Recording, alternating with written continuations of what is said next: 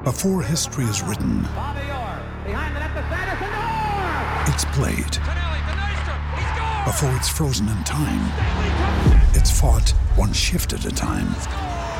Before it's etched in silver, it's carved in ice. What happens next will last forever. The Stanley Cup Final on ABC and ESPN Plus begins Saturday.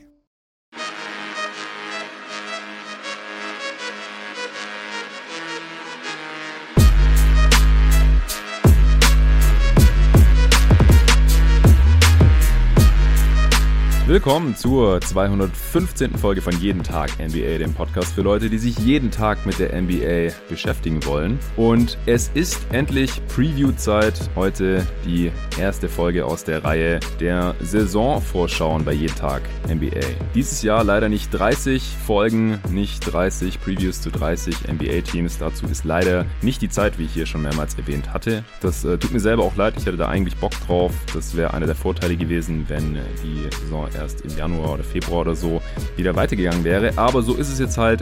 So werden es höchstwahrscheinlich neun Preview-Podcasts. Ich habe die Teams jetzt mal eingeteilt in Gruppierungen, wie man sie am besten zusammenfassen kann. Und dann werde ich mir da jeweils einen Gast reinholen und überlegen, wie könnte man diese Teams vielleicht noch innerhalb dieser Gruppierung einteilen? Warum haben wir die da drin? Äh, wo sind natürlich die Stärken und Schwächen dieser Teams? Wo sehen wir die Teams am Ende der Saison so ähnlich, wie ihr das vielleicht schon aus dem letzten Jahr kennt, aber halt ein bisschen kürzer gefasst, nicht ganz so detailreich, wie gesagt. Sonst wird das alles leider ein bisschen viel jetzt hier in den wenigen Tagen, die uns jetzt noch bleiben bis zum Saisonstart in gut zwei Wochen schon, oder wenn ihr diesen Podcast hört, ziemlich genau. Zwei Wochen. Heute geht's los mit den schlechtesten Teams der Western Conference. Dazu habe ich mir den Kollegen von GoToGuys.de, Tobias Bühner, reingeholt. Hey Tobi. Hey Jonathan, freue mich dabei zu sein, wenn wir endlich mal über die Spurs reden. Stimmt, genau. Äh, da hast du jetzt mal Nico abgelöst. Mit dem habe ich, glaube ich, die letzten fünf Preview-Podcasts zu den Spurs aufgenommen. Also seit, seit ich das eben mache, jahrelang natürlich bei GoToGuys Wired. Da haben wir das, glaube ich, zum ersten Mal 2014 gemacht. Damals aber noch nicht über alle 30 Teams und ab 2015 müssten es dann jedes Jahr 30 Preview-Pods gewesen sein. Letztes Jahr dann zum ersten Mal bei meinem eigenen Podcast hier bei Jeden Tag NBA natürlich. Immer mit dem Nico, aber er hatte jetzt mal das Feld hier geräumt. Mit dem nehme ich auch noch einen Preview-Pod auf, aber zu einer ganz anderen Gruppierung, auch in der Western Conference. Welche wird noch nicht verraten. Ein bisschen müssen wir die Spannung ja hochhalten. Ja, leider haben wir die Spurs jetzt hier drin bei den schlechtesten vier Teams der Western Conference. Ich weiß nicht, wie es dir geht, aber ich hätte eigentlich diese eine Gruppierung äh, nochmal nochmal unterteilt in zwei, weil ich ein Team nochmal deutlich oder sicherer schlechter sehe als die anderen drei. Wie geht's dir da? Ja, das sehe ich definitiv ähnlich. Okay, ja, bevor es gleich losgeht, der heutige Podcast wird euch präsentiert von NBA 2K21, dem Videospiel zur NBA, das wie die meisten Hörer sicherlich schon mitbekommen haben, ich ja auch schon seit vielen, vielen Jahren zocke und letzte Woche ist endlich auch meine Xbox Series X angekommen, Konsole der nächsten Generation und daher kann ich jetzt auch das NBA 2K21, das neue der nächsten Generation, endlich zocken. Ich habe noch nicht allzu viel Zeit, aber ein, zwei Games habe ich schon angezockt und ich muss sagen, ich bin sehr, sehr angetan. Ich hatte ja mit Nico hier schon meine Folge aufgenommen vor ein paar Wochen, was wir uns von NBA 2K21 auf der Next-Gen-Konsole erwarten. Und bisher werden meine Erwartungen erfüllt. Ich werde sicherlich auch nochmal ausführlicher darüber sprechen, aber es sieht natürlich top aus. Das Spielgefühl finde ich schon mal sehr gut und ich habe da echt noch fast gar nichts dran verändert jetzt an diesem Game. Roster-Editing ist auch wieder einfacher, denn ich kann die gesamte Liga oder alle Spieler eben durchsortieren und da dann eben die Werte entsprechend bearbeiten. Da habe ich auch schon richtig Bock drauf. Es wird mit Sicherheit auch, das kann ich versprechen, ein jeden Tag NBA, NBA 2K21 Next Gen Roster geben. Ich weiß nicht, wann ich dazu komme, dass das vielleicht schon mal als erste Version veröffentlicht werden kann. Vielleicht jetzt über die Feiertage, dann Weihnachten, Neujahr. Dann kann ich im Januar da mal das erste raushauen, falls ihr jetzt auch schon eine neue Konsole habt und NBA 2K21 habt. Eins äh, habe ich ja schon verlost unter den Supportern von jeden Tag NBA für die neue Konsole. Das heißt, mindestens ein Hörer ist schon am Zocken. Ich kann mir vorstellen, dass es auch noch ein paar mehr sind und vielleicht dann ja auch im Verlauf der Saison immer mehr werden. Und wie ich ja auch schon mal hier verkündet habe, freue ich mich riesig, dass 2K hier jetzt diesen Podcast sponsort für einige Folgen, eine pro Woche und so eben auch die heutige. Es wird keinen Werbespot mehr geben hier in der Folge. Das war es jetzt auch schon von NBA 2K21 für die heutige Ausgabe. Wir fangen an mit den schlechtesten Teams in der Western Conference. Und zwar, ich denke, da sind wir uns einig, dass äh, was Siege angeht zumindest am wenigsten versprechende Team für die kommende Saison dieser Conference sind die Oklahoma City Thunder. Letztes Jahr noch auf Platz 5, äh, ist mir heute nochmal aufgefallen. Ich glaube, ich hatte hier Pod paar Mal Platz 6 gesagt versehentlich, aber es war tatsächlich Platz 5, aber sie hatten eben genau denselben Rekord wie Platz 4, 5 und 6, also wie die Rockets, gegen die sie ja dann in der ersten Runde gespielt haben und auch erst nach sieben Spielen verloren haben und auch nur in Anführungsstrichen, weil Harden dann diesen äh, potenziellen Game Winner von Lugans Dort geblockt hat und äh, eben auch ein Platz über den Utah Jazz. Ich denke, es ist wirklich das einzige Team in dieser Conference, wo man relativ sicher davon ausgehen kann, dass sie nicht um die Playoffs mitspielen werden, oder Tobi? Ja, würde ich definitiv ausschließen. Okay. Ja, wir werden jetzt äh, kurz über die Rotation sprechen dieses Teams. Die haben somit das meiste gemacht in der gesamten Liga. Also die haben, ich habe es vorhin mal gesehen, 13 neue Spieler im Kader. Also es werden auch nicht alle das endgültige Roster schaffen. Die müssen noch ein paar Spieler entlassen, denn sie haben auch noch ein paar alte Spieler behalten. Zwar nicht unbedingt die besten, aber eben doch ein paar. Und da wird es erstmal spannend zu sehen, wen sie jetzt nach dem Training Camp dann noch so alles cutten. Dann äh, überlegen wir uns, wie könnte dieses Team spielen? Kann man sich da irgendwelche Stärken und Schwächen ausmalen? Und wie sehen dann eben auch der Best, der Worst Case und unsere persönliche Erwartung aus?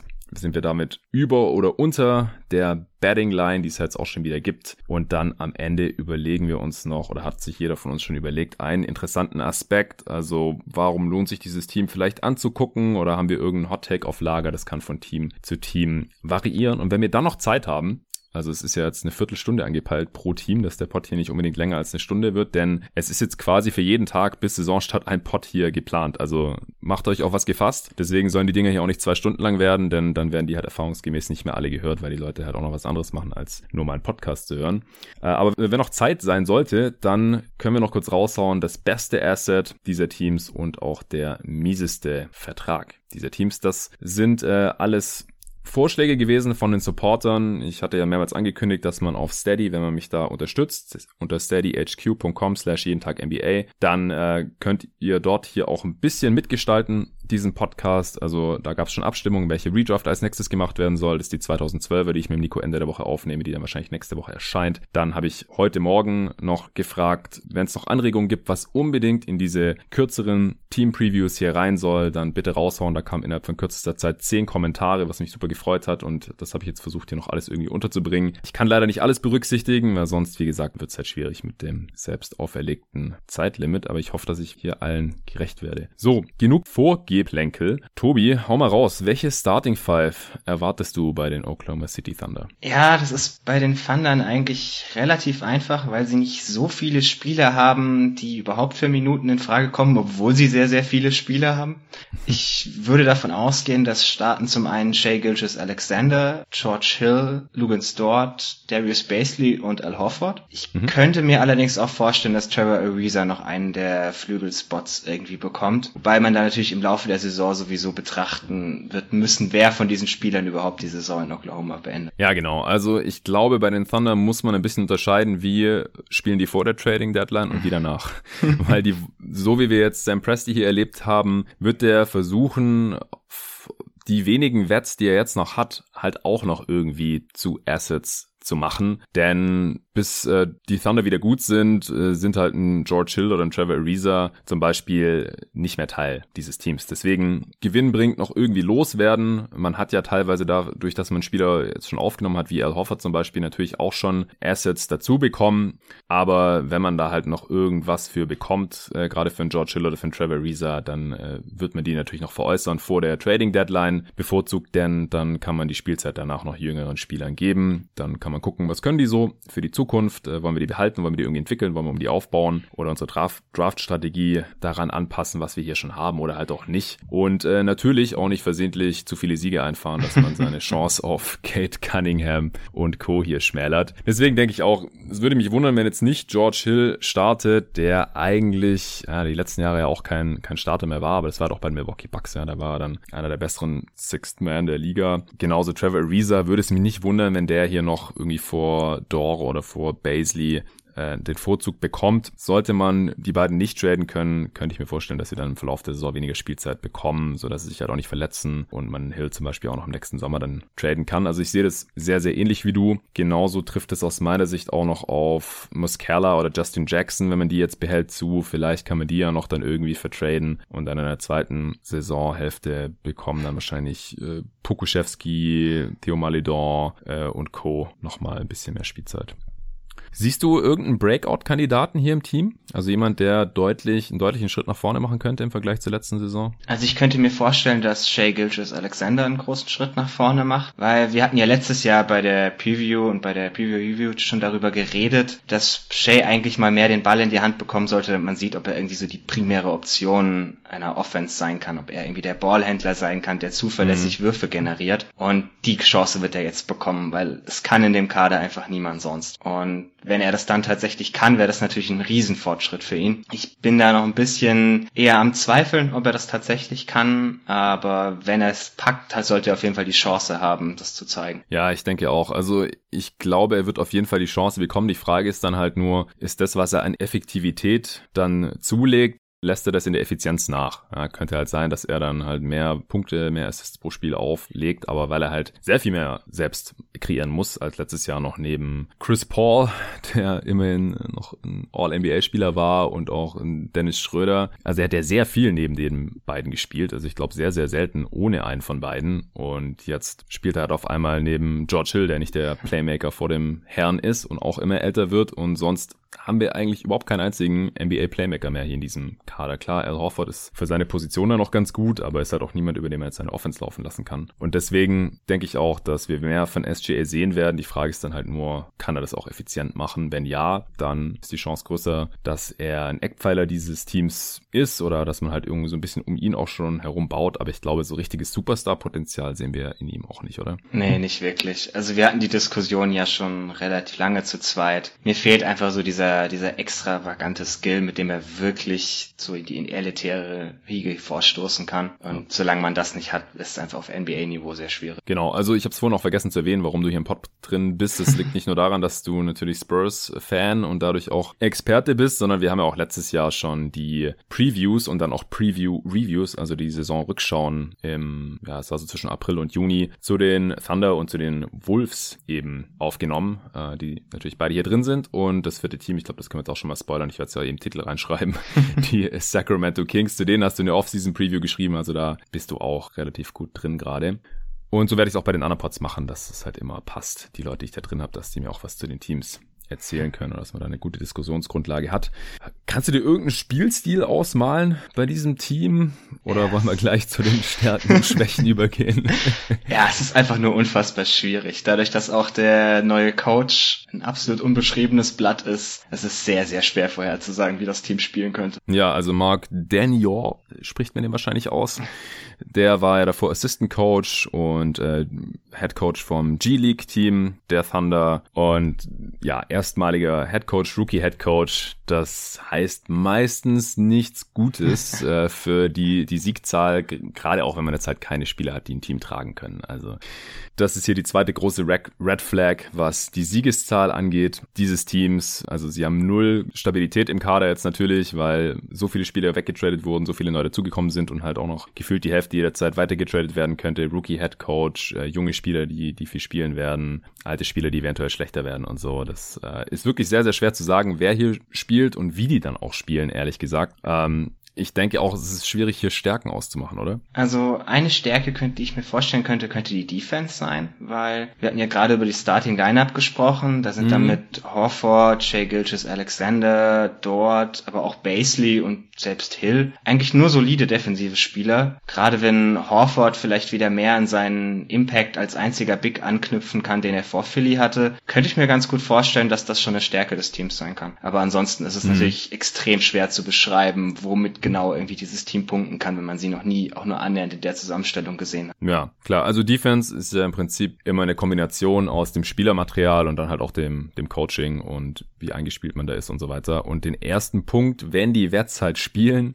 dann äh, könnten sie ja nicht ganz katastrophal sein. Das, das sehe ich schon auch, aber ich denke, wir können auch gleich zu den Schwächen übergehen. Also äh, ich hatte es jetzt gerade auch schon angesprochen, so Kaderhomogenität, gerade offensiv nicht so wirklich vorhanden, äh, nicht wirklich Playmaking da. Also die Offense, die stelle ich mir schon schwierig vor. Äh, Spacing je nach Lineup vielleicht auch schwierig. Wie siehst du das? Ja, also das ganze Thema Shot Creation ist irgendwie schwierig für die Thunder dieses Jahr. Ich könnte mir vorstellen, dass sie mehr versuchen über Horford als Playmaker vom Elbow zu spielen oder ihn mhm. auch mehr irgendwie im Pick and Pop einzubinden mit Shay oder ähnlichem. Aber ansonsten ist es schon irgendwie schwer, sich vorzustellen, wer nun genau hier das Pick and Roll läuft, mit wem und wie genau daraus irgendwie Vorteile für das Team generiert werden sollen. Weil wenn Shay einfach nicht dieser primäre Ballhändler ist, dann ist da niemand mehr sonst übrig. George Hill ist auch mehr der Off-Ball-Spieler, hat letztes Jahr zwar gefühlt jeden Dreier getroffen, den er genommen hat, aber wenn ihm die keiner vorbereitet, dann wird es eben für ihn auch schwieriger ohne Janis neben ihm. Und wenn man sich dann noch überlegt, dass vielleicht am Ende der Saison die Hälfte der guten Spieler schon gar nicht mehr da sein könnten, dann wird es wirklich sehr, sehr dünn, weil auf der Bank überzeugt mich auch eigentlich überhaupt keiner der Spieler als NBA-Spieler.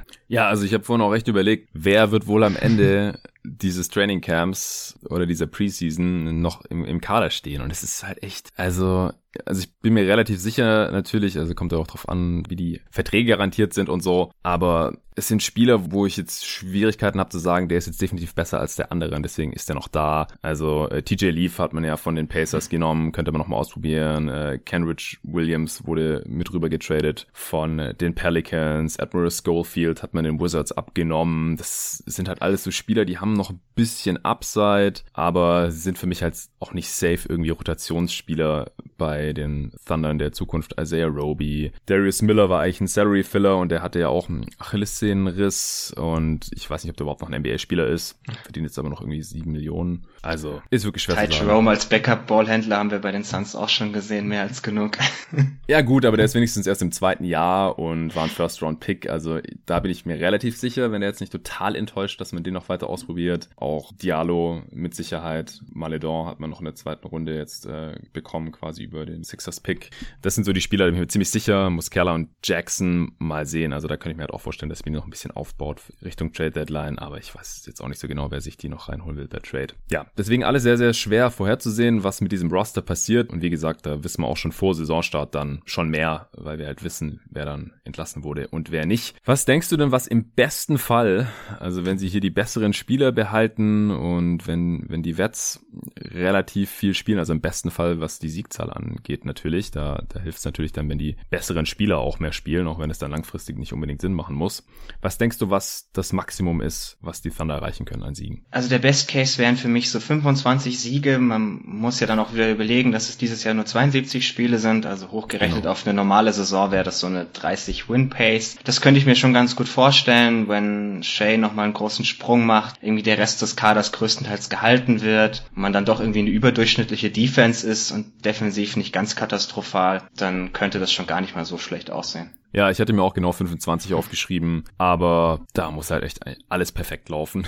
Und äh, ich glaube halt auch nicht, dass, wenn die Wets gut spielen, dass Presti die ja nicht per Trade loswerden kann. Ja, ist richtig. Und deswegen sabotiert sich ja dann hier die Winzahl quasi von selbst. Deswegen die Wets werden wahrscheinlich nur bleiben, wenn sie nicht gut spielen, weil das, was letztes Jahr passiert ist, das kann einfach nicht mehr passieren. Die Upside ist nicht da, da haben wir auch in der Preview diskutiert. Ich habe halt gesagt, ich kann mir nicht vorstellen, dass Gallinari und Paul fit bleiben äh, und wenn sie fit bleiben, dass keiner von beiden getradet wird und im Endeffekt ist halt keiner von beiden getradet worden. Bei Gallinari waren sie ja kurz davor anscheinend, der ist ja jetzt auch als Free Agent dann einfach weg, beziehungsweise waren es seinen Trade und sie haben noch irgendwie Second Rounder dafür bekommen und Chris Paul Paul war ja so gut, dass er, wie gesagt, wieder All-NBA war, All-Star und jetzt noch sehr, sehr gewinnbringend äh, zu den Phoenix Suns getradet werden konnte, nachdem sie ja schon Assets bekommen haben, weil sie Westbrook für ihn abgegeben hatten, äh, den man jetzt nur noch für John Wall traden konnte. Also letzte, die letzten beiden Off-Seasons jetzt der Thunder und die Saison dazwischen, das ist alles schon sehr, sehr unglaublich, dass man dann halt noch Fünfter geworden ist in der Western Conference und so. Die Upside, die ist einfach jetzt nicht mehr da. Also letztes Jahr konnte ich das noch irgendwie sehen, wenn man halt, wenn alles perfekt läuft und man die ganzen Spieler dann hält, aber dieses Jahr ist es halt nicht Chris Paul, sondern George Hill und es ist nicht Danilo Gallinari, sondern Trevor Ariza.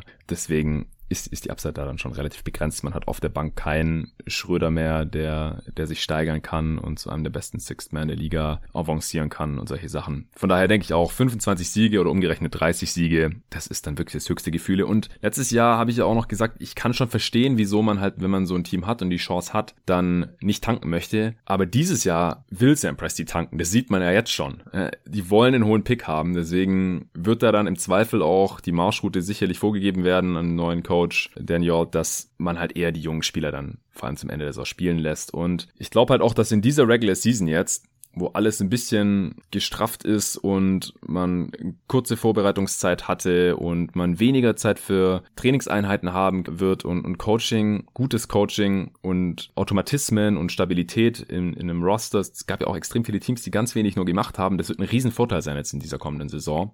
Und das haben die Thunder halt alles nicht und deswegen werden die da bestimmt immer wieder unter die Räder geraten. Und deswegen glaube ich auch, dass man eher näher an meinem Worst Case dran sein wird. Wo liegt denn deiner da? Ja, mein Worst Case sind nur 15 Siege. Das ist dann, wenn tatsächlich einige der Veteranen zur Trade Deadline gehen, weil ich davon ausgehe, dass man vorher vielleicht doch noch halbwegs kompetent ist, aber dann hinterher halt eben gar nichts mehr gewinnt, wenn man irgendwie sehr, sehr viel Spielzeit an die jungen Spieler gibt. Gerade an die beiden Rookies, die beide noch nicht wirklich NBA bereit sind. Wenn dann Shay irgendwie auch keinen Schritt mehr voran machen kann, dürfte das am Ende der Saison schon sehr, sehr düster aussehen, was man da auf dem Feld zu sehen bekommt. Und ich würde dann halt mit so 15 Siegen gehen, was dann 18 Win-Pace ungefähr bei 82 Spielen.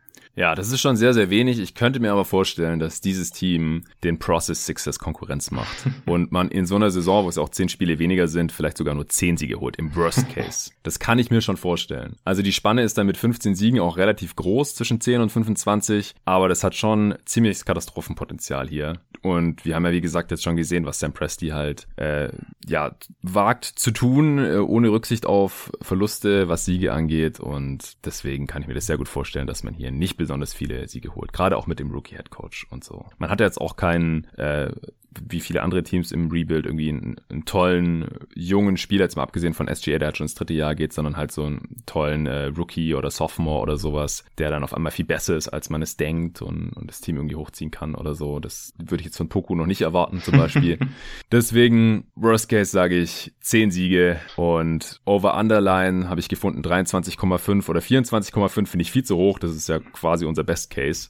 Da würde ich eindeutig drunter gehen. Ja, für mich auch ein ganz klares Under. Also ich habe jetzt die Prognose so auf 18, 19 Wins, weil wir hatten ja davon gesprochen, dass so die externen Faktoren wahrscheinlich eher das Ganze Richtung Worst Case ziehen. Einfach, wenn irgendwie die Feds was taugen, dann sind sie wahrscheinlich eher früher als später weg. Und wenn man dann am Ende irgendwie jemandem wie Poku eben viel Spielzeit gibt, dann wird das nicht darin resultieren, dass man viele Spiele gewinnt. Das ist natürlich auch von riesen Vorteil, dass eigentlich sonst niemand in der Western Conference tanken will. Und selbst im Osten irgendwie die meisten Teams glauben, sie müssten besser sein, als sie sind. Und das ist dann eben auch sowas, ich bin mir sehr sicher, dass OKC unter den schlechtesten vier Teams enden möchte, um sich irgendwie so die besten Lottery-Odds zu sichern. Und ja. kann mir schwer vorstellen, dass sie das nicht schaffen. Sehe ich ganz genauso. Und wie du gerade ja schon angedeutet hast, die Thunder und die Knicks sind so die einzigen beiden Teams, wo es offensichtlich ist, dass die keine Hoffnung auf die Playoffs haben. Und es wundert mich schon, weil die kommende Draft Class wird ziemlich stark. Wenn ihr wissen wollt, wie stark, dann hört euch die letzten beiden Folgen hier bei Jeden Tag NBA an. Das hat der Dennis Janssen hier alles sehr schön erklärt und die interessantesten, weiß nicht, 15 Spieler oder so der kommenden Draft schon vorgestellt.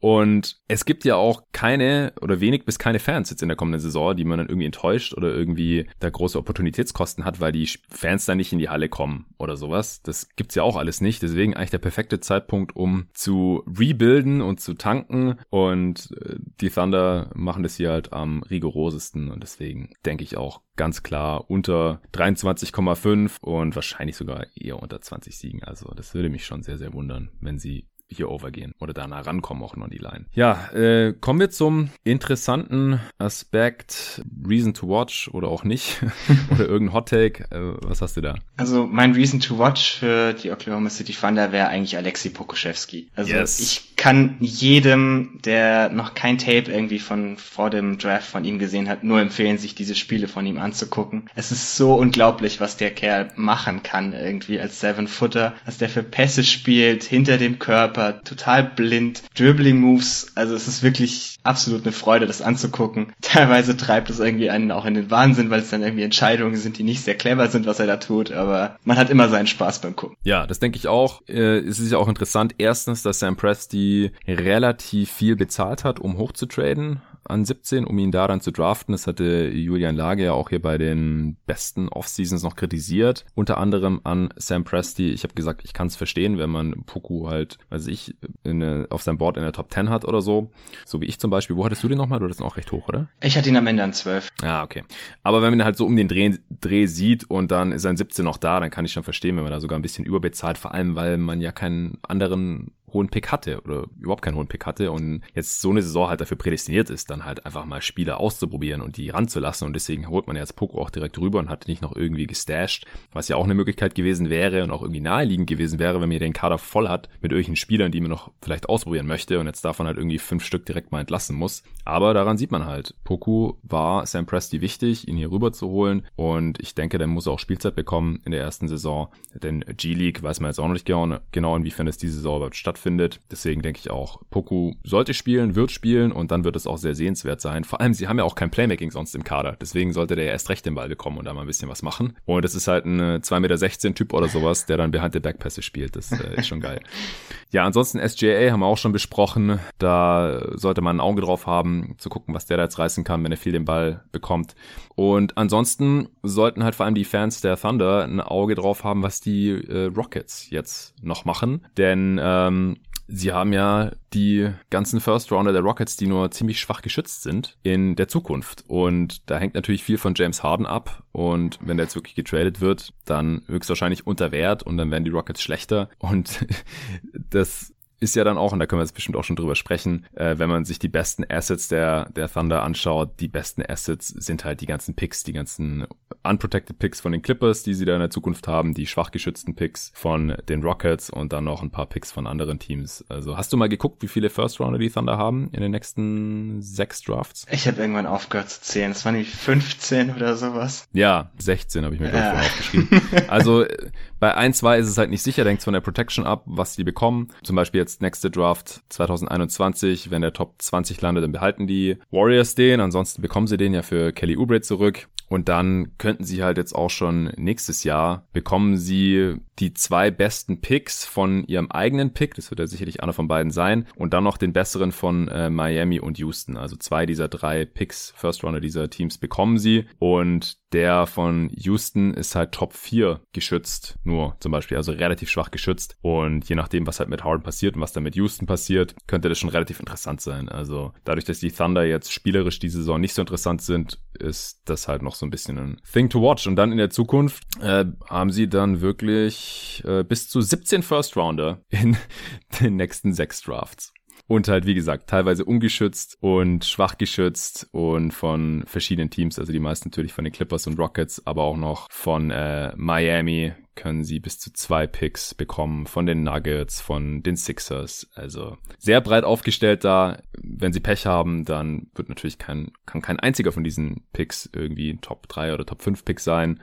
Aber wenn sie ein bisschen Glück haben, dann sind sie nicht mal auf ihre eigenen Picks angewiesen. Du hattest jetzt auch kein anderes bestes Asset, oder? Oder findest du SGA schon ein besseres Asset als so einen ungeschützten Clippers-Pick in der Zukunft? Ja, also ich glaube, ich würde tatsächlich Shea als das beste Asset äh, der Thunder bezeichnen. Hm. Ja, ist halt sicherer. Ja. Genau, genau. Also du weißt, du weißt halt, was du bekommst. Du bist dir auch relativ sicher, dass das schon Minimum ein sehr guter Starter ist. Und das ist halt bei jedem Pick erstmal egal, wo du ihn hast, in welcher Position schon mal unsicher und dann alles weit in der Zukunft. Du weißt nicht, ob es wirklich gute Picks sind. Ähm, also ich würde hier tatsächlich doch eher mit SGA gehen. Aber würde man jetzt einen ungeschützten Pick gegen SGA traden? Oh, ich glaube schon. Also je kommt, nach kommt aufs Team an natürlich, aber also bei den Clippers können halt nächsten Sommer Kawhi und Paul George gehen. Ja, und dann. Ja, aber wenn du die, aber wenn du die Clippers fragst, ob sie SGA gegen ihren First 2025 Unprotected traden, machen die das auf der Stelle, weil sie jetzt gewinnen. Ja, ja, aber klar, ja, dann werden sie ja auch, dann sind die Chancen halt höher, dass erstens, dass sie jetzt gewinnen und dann halt auch, dass die anderen beiden bleiben und dann äh, ist der Pick halt in Zukunft wahrscheinlich auch weniger wert und so. Ja. ja, das ist auf jeden Fall eine Diskussion, die müssen wir jetzt hier auch nicht unbedingt weiter ausführen. äh, der mieseste Vertrag der Thunder, der ist auch ziemlich einfach, oder? Al Horford. Ja, genau. Also dass er den nochmal gewinnbringend loswerden können, das ist sehr, sehr unwahrscheinlich, denn dass der sein Gehalt wert wird, der müsste jetzt schon richtig gut abgehen und dafür ist jetzt wahrscheinlich Oklahoma City auch nicht die perfekte Situation. Ja, sie haben auch relativ wenig dafür bekommen, dass sie ihn aufgenommen haben in meinen Augen. Hm, hat Julian ähm, auch gesagt. Ja, kann, kann ich nachvollziehen, die Argumentation. Ich dachte auch, man müsste dafür tatsächlich ein bisschen mehr bezahlen an Phillies Stelle, aber jetzt am Ende tut der Vertrag den Fanner halt auch nicht wirklich weh, weil sie würden genau. jetzt die nächsten zwei Jahre mit Capspace. Ja, und ich meine, was wollen sie Danny Green behalten? Also, mhm. Der wird auch nicht mehr Mehrwert wahrscheinlich. Äh, hängt auch davon ab, wie, wie fit der jetzt noch ist und so, was da dann der Gegenwert ist. Aber klar, Horford kann ihm jetzt natürlich ein bisschen leid tun, ne, dass er jetzt da anstatt in Philly um einen Titel mitzuspielen, wie sich wahrscheinlich erhofft hat, hier beim höchstwahrscheinlich schlechtesten Team der Western Conference gelandet ist. Er hat sich halt für dieses Geld entschieden und dann ist es halt so, wenn man den Vertrag nicht wert ist, dann könnte man gedumpt werden. Okay, hast du jetzt noch irgendwas zu den Thunder? Nö, ich glaube, wir können weitergehen. Sehr schön, da waren wir jetzt gar nicht so schlecht in der Zeit. Dann, äh, welches Team siehst du denn als zweitschlechtestes an von den Vieren? Die Kings, ja. ziemlich eindeutig. Sehe ich auch so. Äh, vielleicht ganz kurz, weil du halt einen Artikel auf gotogeist.de darüber geschrieben hattest. Wie zufrieden bist du jetzt mit der Offseason? Ja, nicht so wirklich. Also ich hatte ja auch beschrieben, das Wichtigste ist natürlich irgendwie die Extension für Fox. Die ja. hat man jetzt hinbekommen, auch ohne Player Option und ja. auch ohne irgendwie die Maximum Raises für All BA Teams, die manche anderen jungen Spieler bekommen haben, diese Offseason. Also das hat er ja schon drin, aber, ja, aber er bekommt nur 30 Prozent, wenn er ja, First Team kommt. Genau, genau. Also dann, dann zahlst du es ihm eben auch und nicht wie zum ja, genau. Beispiel irgendwie Donovan Mitchell, der es schon bekommt, wenn er ins Third Team kommt oder ähnliches. Ja, ja. Ähm, ansonsten das Problem ist halt, das zweitwichtigste war irgendwie Bogdanovic und den hat man jetzt völlig ohne jeden Gegenwert verloren, was mich ein bisschen enttäuscht hat. Also wenn man da wenigstens irgendwie den Deal mit den Bucks hinbekommen hätte, wäre das ganz gut gewesen. Ansonsten der Draft, Halliburton finde ich an der Stelle voll okay. Passt auch ganz gut in das Team der Kings, darauf können wir gleich mhm. bestimmt nochmal zurückkommen. Ansonsten, ich dachte halt schon, dass man irgendwie so einen Schritt Richtung Retooling machen würde und wen es irgendwie einen Trade einfädeln könnte, der ein bisschen jünger macht. Also man nun Buddy Hield los wird oder Harrison Barnes und irgendwie im Gegenzug dafür, wenn es ein, zwei junge Assets bekommt oder eben Picks bekommt. Ähm, das war schon ein bisschen schade, dass man das so gar nicht hinbekommen hat. Man ist jetzt eben weiterhin irgendwie feststeckend in diesem Nichts, wo man vorher auch schon war. Ja, ja, das äh, sehe ich ganz ähnlich. Ich hatte sie ja auch bei den schlechtesten Off-Seasons mit Julian zumindest mal ganz kurz angesprochen. Fun Fact, weil du gerade gemeint hast, einen Trade machen, um jünger zu werden, dann bei die Hield genannt hast. Ich glaube, viele haben immer noch nicht auf dem Schirm, wie alt er ist. Der ist im yeah. selben Jahr geboren wie Harrison Barnes. Beide 92er Jahre. Das ist schon krass. Aber ja, die sind halt beide überbezahlt, äh, Stand heute und dann halt auch, also vor allem hielt gerade im absoluten Wert tief. Also vor einem Jahr fand ich die Extension eigentlich noch okay. Äh, jetzt, wo sie dann in Kraft tritt, ist er halt überbezahlt, ja, mit der Leistung. Und das kann ja eigentlich fast nur noch besser werden. Aber unterm Strich äh, sehe ich das eigentlich sehr, sehr ähnlich wie du mit der Offseason. Bin da auch nicht so begeistert, aber immerhin hat man halt Fox gehalten. Das war halt das absolute Priorität, das Allerwichtigste, dass man so einen Spieler halt hält und ihm halt nicht äh, das Maximum gibt, also halt nicht die, die, die Spieloption am Ende des ganz, ganz mies, wenn man das in einem eher unattraktiven Markt macht, dann noch eine Play-Option zu geben, weil dann gibt man dem Spieler halt die Möglichkeit, ein Jahr früher abzuhauen. Und wenn der Spieler da nicht die Verhandlungsposition hat und die hatten Fox nicht und die hätte eigentlich auch einen Donovan Mitchell nicht haben sollen, zum Beispiel, dann sollte man die Play Option nicht geben. Das war schon mal gut. Äh, gute Aktion des neuen Front Offices um ähm, McNair. Endlich ist ja Divac nicht mehr da. äh, er hat hier natürlich auch einen schwierigen Kader hinterlassen. Da hat man jetzt halt erstmal ein bisschen abgewartet. Aber Stillstand ist halt auch oft Rückschritt, vor allem in dieser Western Conference. Deswegen habe ich sie auch auf Platz 14 gerankt. Was denkst du denn, wer hier starten wird? Äh, ich denke, die Starter Starter werden relativ ähnlich aussehen wie letztes Jahr. Also man hat die Aaron Fox. Buddy Hield wird sicherlich, denke ich, dieses Mal wieder starten am Anfang der Saison. Mhm. Dazu dann vermutlich Harrison Barnes. Ich könnte mir vorstellen, dass man Bagley nochmal eine Chance gibt und dann vermutlich Holmes als Starting Big. Ja, also ich sehe es bisschen anders. Also ich gehe auch davon aus, dass Fox und Hield im Backcourt starten. Fox ist klar, Hield, um halt seinen Wert wieder ein bisschen aufzubauen. Und es gibt jetzt auch nicht so viele Alternativen, ehrlich gesagt. Man braucht auch sein Shooting. Äh, Barnes, weil es sonst kaum Alternativen auf dem Flügel gibt, die halt auch ein bisschen verteidigen können wenigstens. Und dann kann ich mir aber vorstellen, also ich, Bagley muss starten. Ja, das war der zweite Pick vor zwei Jahren. Der, da muss jetzt mal was kommen. Und ich könnte mir auch vorstellen, dass mir vielleicht auf die 5 stellt und dann halt Bielica startet, dem ihm, damit man schnell spielen kann, was anscheinend halt die Vision ist, ein bisschen kleiner auch zu spielen. Das hat äh, McNair auch schon angedeutet gehabt. Ist ein bisschen komisch, dass man jetzt quasi in der Offseason nichts gemacht hat, außer zwei Veteran Center zu sein mit Whiteside und Kaminski. Ich habe keine Ahnung, wozu man die unbedingt braucht jetzt, weil Holmes würde dann halt von der Bank kommen. Ich kann mir auch vorstellen, dass der dann trotzdem viel spielt mit Bagley zusammen, aber dass man vielleicht eher klein startet oder zumindest halt diese Lineup mit Bialica und Bagley auf den großen Positionen viel sehen wird, weil da hat man halt deutlich mehr Spacing. Bialica kann auch ein bisschen passen, man ist ein bisschen schneller unterwegs. Was hältst du von der Lineup? Ja, hatte ich auch schon im Kopf. Wäre wahrscheinlich für Bagley auch besser, wenn er, ja. wenn er näher am Korb agieren kann und dort seine Stärken ausspielen kann. Jetzt, wo Vladi Divac weg ist, ist vielleicht auch dieses Bagley als More Forward gestorben. Deswegen könnte ich mir das tatsächlich vorstellen, dass man jetzt tatsächlich mal auf die Ideen kommt, ihn so als Small Ball Center einzusetzen. Ähm, mir hat, also Holmes war halt letztes Jahr noch eine der besseren Geschichten der Kings. Das auf muss jeden, man auch dazu ja. sagen. Und dann so eine Feel-Good-Story, die eine wenige, die man irgendwie hat, kaputt zu machen, indem man ihn auf die Bank setzt, muss man auch erstmal machen als Coach. Ja, ich würde ihm trotzdem noch 20 bis 25 Minuten pro Spiel geben, aber Holmes ist halt niemand, der unbedingt 30 mhm. Minuten pro Spiel und sehen muss und starten muss, meiner Meinung nach. Aber dann hast du eigentlich für Whiteside schon keine Minuten mehr. Und Richtig. ich glaube nicht, dass der da unterschrieben hätte, wenn man ihm nicht zugesichert hätte, dass er 20 Minuten pro Spiel. Ja, wo hätte er denn sonst unterschreiben sollen? Also, ich glaube, dem sind einfach die Optionen ausgegangen jetzt in der NBA am Ende. Also, es ist ja auch schon krass, dass jemand, der letzte Saison noch irgendwie 15 und 13,5 und drei Blocks pro Spiel aufgelegt hat, hier ein Minimum-Deal nur bekommen hat. Das sieht man mal, wo das Standing von Hassan Whiteside in dieser Liga ist. Und ich weiß nicht, ob man ihm Minuten zugesichert hat. Also, das wäre wär eigentlich ein mieser Move von McNair jemanden wie Whiteside Minuten zuzusichern. Das würde ich auf keinen Fall machen, aber du hast schon recht. Also dann geben halt die Signings Whiteside und Kaminski vor allem, wenn man für beide dann eigentlich keine Minuten mehr hat, äh, nicht so viel Sinn. Aber so würde ich auf jeden Fall spielen lassen und so würde ich es mir auch wünschen und es würde halt auch eher zu der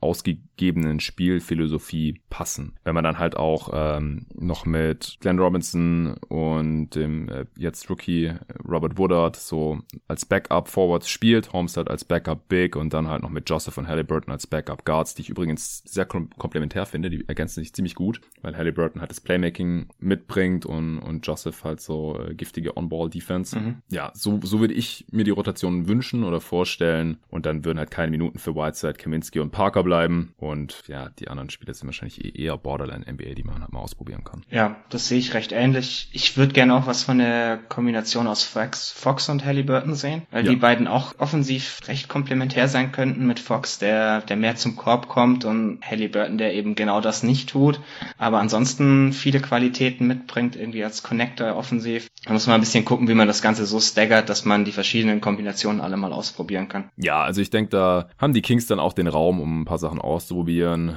Äh, Luke Walton ich fand es auch witzig, dass äh, Richard Jefferson, der ein sehr guter Kumpel von Luke Walton ist, jetzt auch auf Twitter schon mehrmals geschrieben hat, wie schlecht die Kings sind, also personaltechnisch.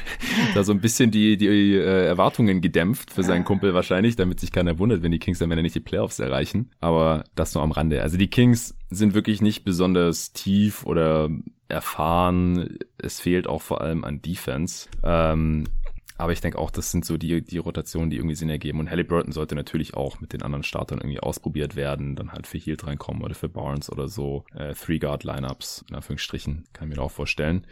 Gibt's jemanden, von dem du irgendwie im Breakout erwartest? Ja, finde ich tatsächlich relativ schwierig bei den Kings. Man könnte natürlich von Fox nochmal einen Schritt erwarten irgendwie. Das wäre natürlich der Idealfall für die Kings. Ansonsten, ich persönlich bin halt absolut kein Marvin Bagley-Fan. Also ich habe schon in meiner Preview damals geschrieben, dass ich mir selbst im Best Case irgendwie nicht ganz sicher bin, ob das noch mehr ist als ein Six-Man bei einem guten Team. Hm, wegen der Defense, oder? Ja, genau, wegen der Defense und vor allem wegen dem Fit um ihn herum. Also ihn so als Small Ball Center einzusetzen, wie wir es vorhin besprochen haben, ist halt defensiv sehr, sehr schwierig. Also das kann ich bei einem guten Playoff-Team eigentlich nicht sehen. Und dann brauchst du neben ihm schon irgendwie so diesen Big, der offensiv über Spacing mitbringt, aber defensiv den Rim Protector spielt und dann am besten, am besten noch irgendwie variabel genug ist, dass er auch für Bagley aushelfen kann. Und das ist schon eine relativ schwierige Kombi irgendwie zu finden. Mhm. Und ich würde sowas halt nur für Spieler suchen, von denen ich mir sicher bin, dass sie irgendwie Stars sind. Also für Zion Williams ist, ist, ist das okay, dass du so einen Spieler neben ihm brauchst, weil er ja. halt so viel anderes mitbringt. Aber bei Bagley, gerade auch mit seiner Injury History, ich bin mir da ein bisschen unsicher, wo das Ganze hingehen soll. Deswegen habe ich ihn jetzt hier nicht irgendwie so als Improved Kandidat, aber ich könnte mir vorstellen, dass das halt so der erste Name ist, der vielen Leuten in den Kopf kommt. Ja, muss ja. Also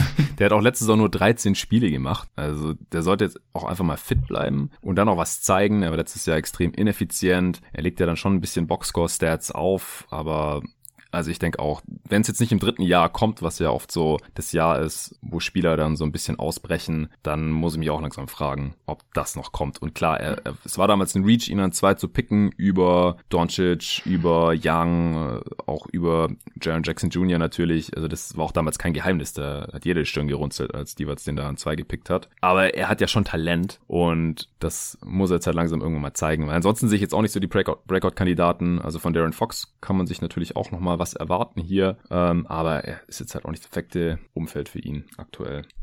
Ja, siehst du irgendwo Stärken äh, oder kannst gerne auch die Schwächen gleich mit reinnehmen bei diesem also, Team? Eine Stärke, die ich mir hoffe zu sehen, wäre so die Transition Offense. Du hast es ja auch schon angesprochen, dass man jetzt wieder schneller spielen möchte. Das war letztes Jahr sehr, sehr enttäuschend, was die Kings in dem Bereich gemacht haben. Also vorletztes Jahr, wenn man sich noch mhm. erinnert, haben sie auch so diesen schnellen Spielstil gespielt mit extrem viel Transition Offense, also waren die zweitbeste Transition Offense. Und letztes Jahr waren sie eben in dem Bereich nur noch 13. Mhm. Obwohl der Kader das eigentlich immer noch genauso gut hergegeben hätte und meiner Meinung nach ist man da dieses Jahr noch besser für aufgestellt, weil man mit ja. Halliburton noch einen wirklich guten Transition Playmaker hat und damit eigentlich mit Fox oder Halliburton immer einen von den beiden auf dem Feld haben kann, der irgendwie die, die schnelle Offense einleitet. Die Frage ist halt, ob Luke Walton irgendwie das wirklich tun möchte. Weil, also es war letztes Jahr offensichtlich, dass das irgendwie so ein Mandat vom Coach ist, das einfach nicht zu tun, sondern stattdessen mhm. eher so ein bisschen sicherer zu spielen, irgendwie die Turnover runterzufahren und damit dann irgendwie mehr so ein, nennen wir es mal erwachsenes Team werden zu wollen. Aber das ist halt einfach nicht der Spielstil, den du mit dem, mit dem Team spielen kannst, meiner Meinung nach. Deswegen, ich könnte es mir halt gut vorstellen, dass er das irgendwie weiterhin versucht, dann vielleicht aber auch nicht bis zum Ende der Saison versucht, weil er da nicht mehr da ist. Ja. Ja, ich denke auch, dass da die Order von oben gekommen sein müsste und dann müssen wir halt mal sehen, wie jetzt Luke Walton unter dem neuen Regime hier aussieht. Man hat ja auch gleich den passenden Assistant eingestellt, wenn Walton entlassen wird.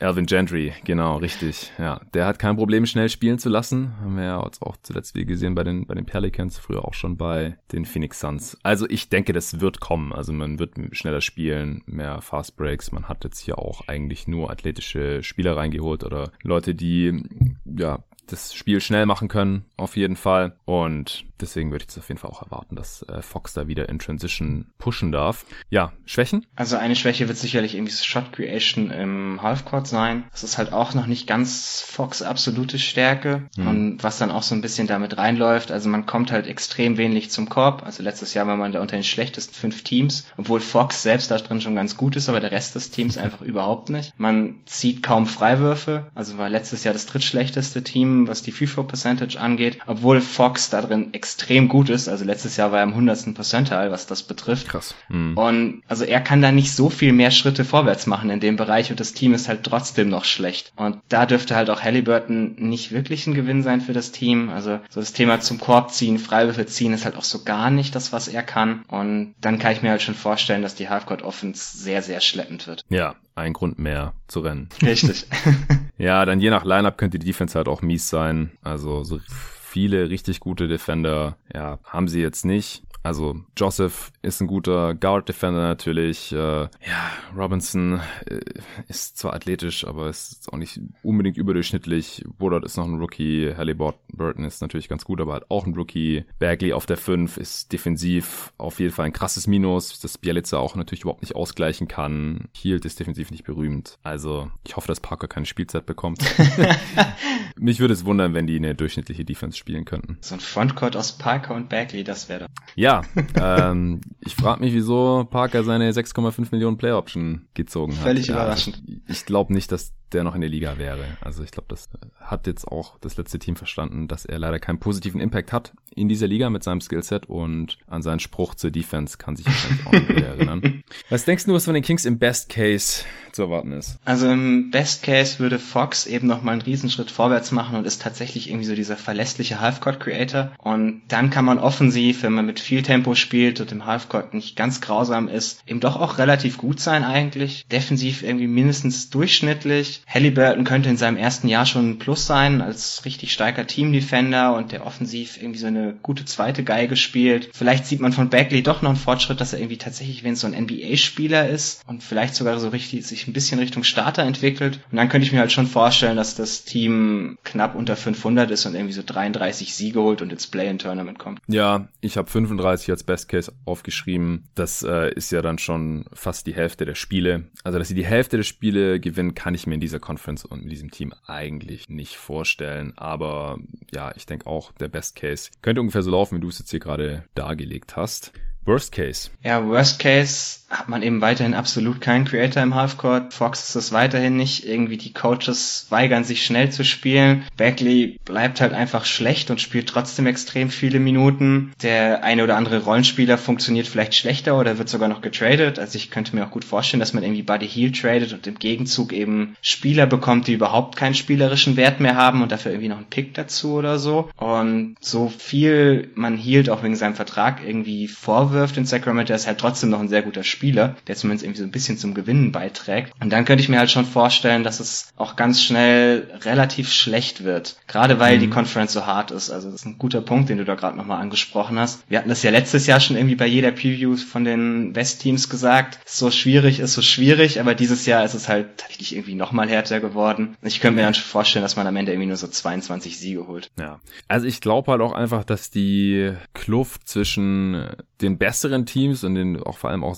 erwiesenermaßen sehr gut gecoachten Teams und halt Teams, wo das Coaching letzte Saison Fragezeichen aufgeworfen hat und wo wir jetzt nicht so ganz sicher sind, was die im Halfcourt machen und wie die defensiv so stehen und so, dass die relativ groß werden könnte und dann Gott bewahre, äh, Fox verpasst irgendwie ein paar Spiele. Also ich meine, den, den Corona-Faktor, den brauchen wir jetzt hier bei keinem Team irgendwie mit einberechnen, weil das ist bei allen Teams so, ja, wenn jetzt halt der beste Spieler irgendwie ein paar Wochen raus ist wegen Corona oder noch länger oder so, weil wir natürlich nicht hoffen, aber dann äh, gehen die halt alle oder gehen viele Teams direkt unter. Aber die Kings sind halt schon extrem abhängig von Fox, weil sonst da halt keiner irgendwas großartig kreieren kann. Aber ich glaube halt, dass es bei den Kings relativ schnell auch relativ mies werden kann und dass dann halt, ja, das Front Office auch sagt, gut, wenigstens ist die nächste Draft gut und dann halt noch ein, zwei Moves macht vor der Trade Deadline, dass man noch schlechter ist und dann kann ich mir schon vorstellen, dass es bei den Kings auch unter 20 Siege werden und vielleicht sogar Richtung, weiß nicht, 15, 17 oder sowas im, okay. im schlechtesten Fall. Ja, das sehe ich schon auch irgendwo. Also das, der Floor der Kings ist schon relativ niedrig. Ja, das stimmt sicherlich. Ich würde ihn wahrscheinlich nicht ganz so tief ansetzen wie du, weil man hat doch irgendwie noch so ein paar solide Veteranen, also Harrison Barnes oder ähnlichen, womit du am Ende immer irgendwie ein paar Spiele gewinnst. Aber ja, es könnte schon auch relativ düster aussehen. Hm.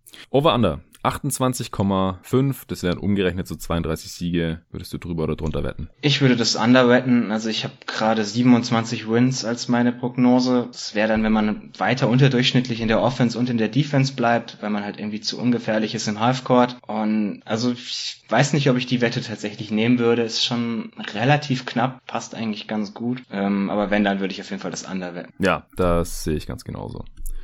Was ist noch ein interessanter Aspekt, den du zu den Kings loswerden möchtest? Also sicherlich interessant zu betrachten mit irgendwie, was ist Buddy Heels Trade-Wert über die Saison hinweg? Kann er den irgendwie nochmal rehabilitieren und ist er dann auch tatsächlich direkt weg, wenn er doch tatsächlich gut spielen sollte? Das ist halt so ein bisschen auch wieder entgegenwirkende Effekte. Also desto besser er ist, desto eher würden die Kings ihn wahrscheinlich behalten wollen, aber desto eher gibt es auch ein irgendein anderes Team, das ihn tatsächlich als positives Asset in einem Trade betrachten würde, weil ich glaube, dass es diesen, hat diese Offseason einfach kein Team getan. Und das ist der einzige Grund, warum er noch dort ist. Wenn man gehört hat, dass er irgendwie teilweise nicht mal mehr die Anrufe von Luke Walton entgegengenommen hat oder ähnliches. Ja. Und also das so ein bisschen zu betrachten, wird man ihn denn vielleicht trotzdem los, einfach weil er, weil er trotzdem Unruhe schafft, obwohl er besser geworden ist? Oder ist er, wenn er jetzt wieder starten darf, eigentlich ganz zufrieden? Das ist irgendwie so eine Dynamik, die ich gerne im Auge behalten möchte. Hm? Ja, das wird bestimmt interessant zu sehen sein. Ich, ich glaube ansonsten einfach, Grund, warum man die Kings angucken könnte, ist halt, dass sie ein paar interessante jüngere Spieler haben, ziemlich athletisch sind, vor allem wenn sie halt mit dieser Small Ball Variante starten sollten und auch das Playmaking von Fox und Halliburton dann in Transition, das äh, könnte ganz nett anzusehen sein. Im, das wäre dann auch eher der, der Best Case. Gibt es ein besseres Asset als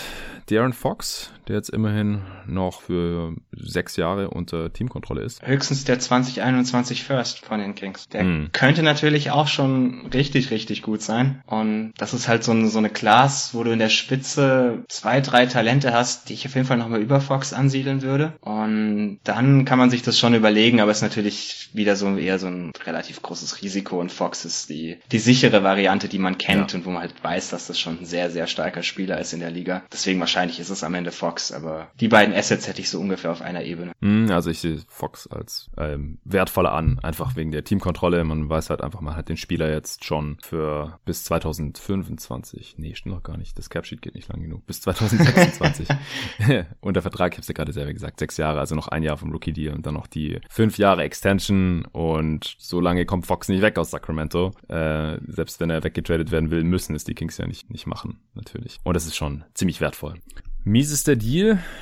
Ja, das finde ich tatsächlich eher schwieriger dieses Mal. Also es könnte entweder Harrison Barnes oder Buddy Hield sein. Letztes Jahr hatte ich noch deutlich Buddy Hield gesagt, äh, hätte ich noch deutlich Harrison Barnes gesagt. Jetzt, diese Offseason bin ich mir nicht mehr ganz, nicht mehr so ganz sicher, weil Hields Vertrag läuft halt länger und sieht gerade fast genauso steigt negativ pro Jahr aus. Deswegen, also wahrscheinlich würde ich gerade sagen Buddy Hield, wobei ich bei dem mehr Hoffnung hätte, dass er irgendwie seinen Trade-Wert noch ein bisschen verbessern kann. Ja, also Hield geht halt noch bis 2025 und ist halt so um die 20 Millionen die letzten drei Jahre. Also der wird immerhin günstiger. Diese Saison bekommt er jetzt fast 25 Millionen. Dann 23 und dann äh, 19, 21 und 19.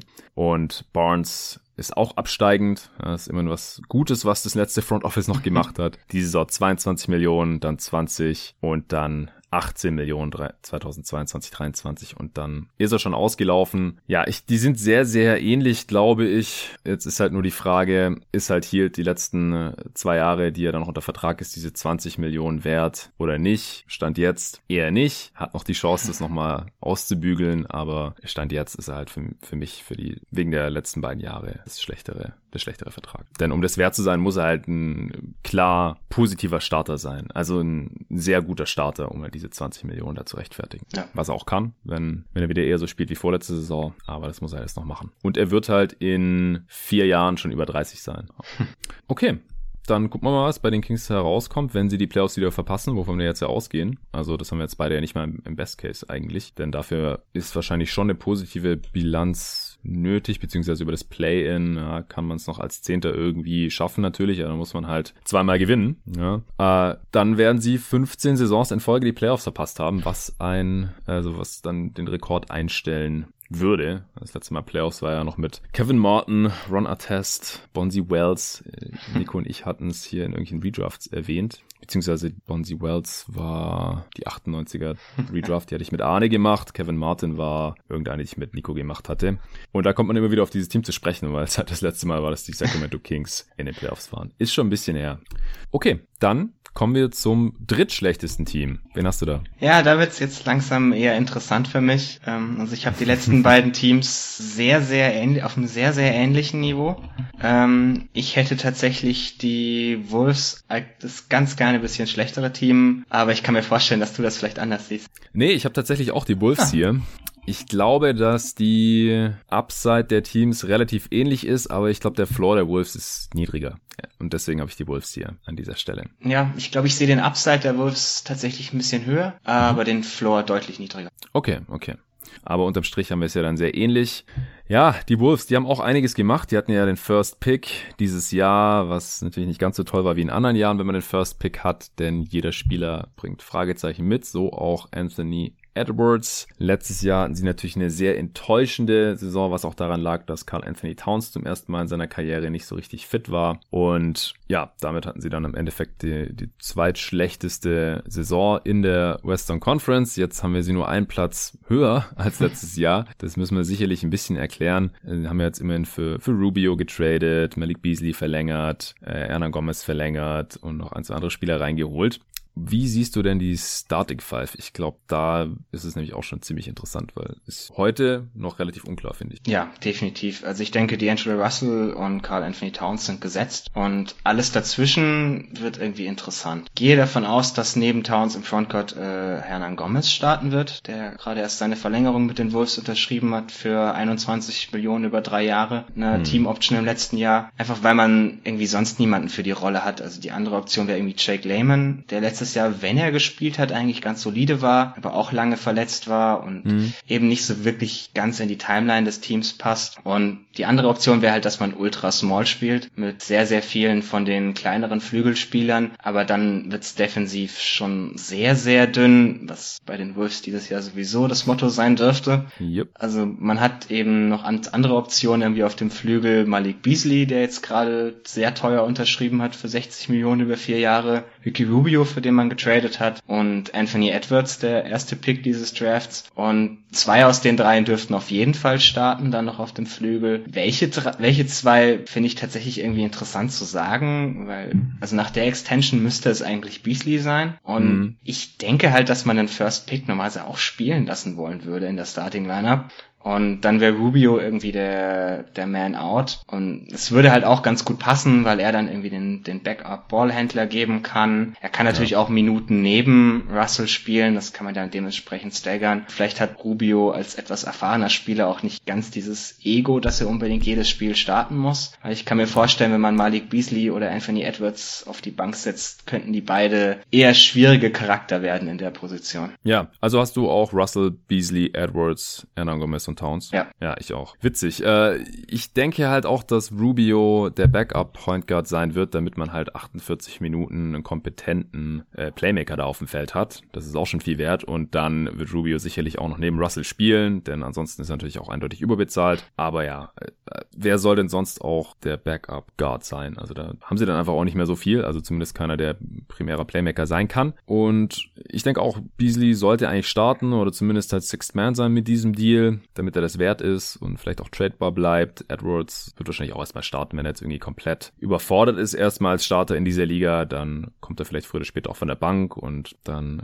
könnte eventuell noch ein bisschen mehr Defense reinkommen in die Starting Five mit Joshua Kogi oder Jared Culver. Bekommt im zweiten Jahr nochmal die Chance als Starter oder so. Ich könnte mir auch vorstellen, dass anstatt Hernan Gomez äh, Hollis Jefferson startet, mhm. der jetzt noch zuletzt gesigned wurde für ein Minimum-Deal, weil er einfach direkt gute Defense reinbringt und das fehlt halt ansonsten in dieser Starting Five komplett. Da ist kein einziger guter Defender drin, stand heute. Aber sie haben halt auch nicht, eigentlich keinen Defender, der offensiv dann äh, gut genug ist, um zu starten. Also es ist schon ziemlich schwierig in diesem Team. Bei Hollis Jefferson ist halt ein bisschen die Frage, ich könnte mir auch vorstellen, dass seine Rolle irgendwie des Backup Bigs hinter Towns sein soll. Ja. Das hat man letztes Jahr mit James Johnson am Ende der Saison auch ganz gerne gemacht und hat hm. überraschend gut funktioniert tatsächlich. Das war so eine Phase, wo dann eigentlich niemand mehr Wolves Basketball geguckt hat. Aber das hat teilweise gar nicht schlecht ausgesehen. Deswegen könnte ich mir ganz gut vorstellen, dass man das irgendwie wieder versucht. Und der einzige andere Backup-Big im Kader ist halt Ed Davis. Und der war letztes Jahr so unfassbar schlecht, dass man eigentlich nicht fest auf ihn bauen kann. Deswegen könnte ja, ich mir... Naz Reed gibt's ja auch noch. Okay, ja. Ja, aber ist halt auch niemand, der unbedingt spielen muss oder Ja, halt also wäre wär, wär, wär jetzt niemand, den ich irgendwie, weil die Wolves wollen ja die Playoffs angreifen. Also alles, ja. was man von denen hört, ist ganz klar, wir wollen in Richtung dieses, zumindest des Play-in-Tournaments. Und dann sind das halt irgendwie Spieler, die ich nicht unbedingt in der Rotation hätte. Ja, ich denke auch. Also Rubio wird sicher, wie gesagt, dann von der Bank seine Minuten bekommen. Culver sollte spielen als letztjähriger hoher Pick. Äh, Okogi wird wegen der Defense sicherlich auch spielen. Spielen. Layman hast du gerade schon angesprochen und Hollis Jefferson. Und dann haben wir halt auch schon zehn Mann zusammen mit unseren Startern. Ja. Ich denke, alle anderen, die man da noch hat, Ed Davis kann sich vielleicht rehabilitieren und wieder an seine Netzzeit anknüpfen. Ansonsten ist Naz Reed halt so der zweite echte Big außer Towns in der Rotation. McDaniels bei einem Team, das gewinnen möchte, sollte der gar keine Spielzeit sehen wahrscheinlich erstmal. Ja, definitiv. Falls es dann irgendwann nix wird, dann bekommt er vielleicht noch seine Minuten und dann, was ich, Vanderbilt, McLaughlin oder sowas werden wahrscheinlich auch eher kaum Minuten sehen. Ah, McLaughlin könnte ich mir ganz gut vorstellen, dass er irgendwie auch als Backup-Ballhändler noch ein paar Minuten bekommt. Ja. Letztes Jahr sich da eigentlich auch ganz gut gemacht. Gerade mhm. wenn Rubio vielleicht doch irgendwann startet, weil Edwards einfach zu schlecht ist im ersten Jahr, was ich mir ganz gut vorstellen könnte, dann könnte ich mir das schon irgendwie vorstellen, dass dann McLaughlin ein paar Minuten bekommen. Okay, Wer könnte hier ausbrechen? Also es ist jetzt vielleicht kein Breakout-Kandidat im eigentlichen Sinne, aber ich glaube, viele haben vergessen, wie unfassbar gut Carl Anthony Towns offensiv sein kann. Ja. Also vorletztes Jahr, wenn er fit war, war das eigentlich einer der zehn besten Offensivspieler der Liga, ohne jede Frage. Ja. Vielleicht könnte man sogar für Top 5 argumentieren irgendwie. Mhm. Und also selbst letztes Jahr, wenn Towns auf dem Feld war, war die Offense immer noch richtig gut. Dann war da im 88. Percentile. Und das ist halt auch, also ich kann mir gut vorstellen, wenn Towns jetzt dieses Jahr so viele Waffen auch neben sich hat, weil jeder in der Starting Five kann irgendwie werfen, er hat unfassbar viel Spacing, vielleicht zum ersten Mal in seiner ganzen Karriere und dass man dann nochmal ganz andere Counting-Stats von ihm sehen wird bei einer überragenden Effizienz, die er vorher schon hat. Ja, und er hat ja letzte Saison schon 27, 11 und 4,5 Assists aufgelegt. Also, das ist, und ich sehe halt auch noch diese Upside, die du da ansprichst. Also, dann könnte er halt auch irgendwie 30, 12, er hat auch keine Rebounder neben sich, äh, 30, 12 und 5 auflegen oder sowas. Also unglaubliche Zahlen. Dazu hat er auf jeden Fall das Potenzial, das kann ich mir so gut vorstellen. Aber gleichzeitig ist für mich Carl Anthony Towns auch eines der größten Fragezeichen dieser Saison. Denn er hat ein richtig hartes Jahr hier durchgemacht. Seine Mutter ist an Covid verstorben und noch sechs andere Familienmitglieder, glaube ich. Oder insgesamt sechs. insgesamt sechs. Insgesamt sechs, also noch fünf weitere. Und er hat halt, halt auch schon mehrmals gesagt, also er hatte gar keinen Kopf für Basketball und er sieht es jetzt auch nicht so, dass äh, Basketball ihn davon ablenken kann. Und er ist halt total down irgendwie. Und da ist jetzt halt wirklich die Frage, wie fokussiert ist Towns? Und wenn er es nicht ist, dann natürlich komplett nachvollziehbar.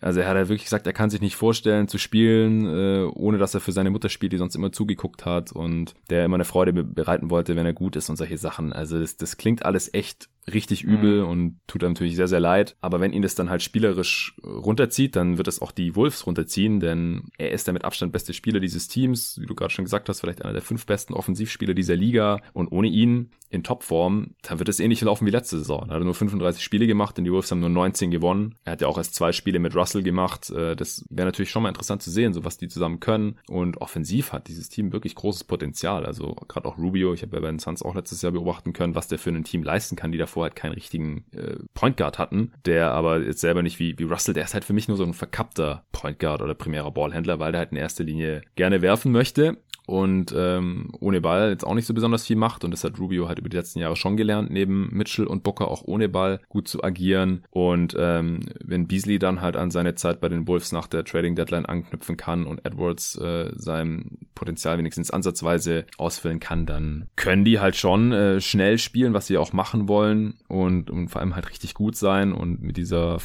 Starting Five können die Five out spielen im Prinzip, dann kann das doch keine Top 10 Offense sein eigentlich. Ja, auf jeden Fall. Also man hat ja letztes Jahr auch schon unfassbar viele Dreier genommen, also Team mit den drittmeisten Abschlüssen von hinter der Dreierlinie. Und das, obwohl man eigentlich Spieler hatte, die dafür jetzt nicht unbedingt ideal geeignet waren, weil eben Okogi und Calver viele Minuten gespielt haben, weil auch viele der anderen Spieler, die irgendwie Minuten bekommen haben, eigentlich das nicht unbedingt ihre Stärke war. Und jetzt hat man ein Starting Lineup, wo eigentlich jeder der fünf Spieler ein Plus-Shooter ist. Und wenn die das dann noch vom Coaching her komplett ausnutzen dürfen, kann das schon auch sehr schnell eine sehr, sehr starke Offense sein. Ja, also bei Edwards, da will ich erstmal noch sehen, wie die Wurfauswahl aussieht und ob er in der NBA dann über 30% Dreier treffen kann. Ja, aber also rein vom Shot-Making her ja. überdurchschnittliche Shooter, sagt so.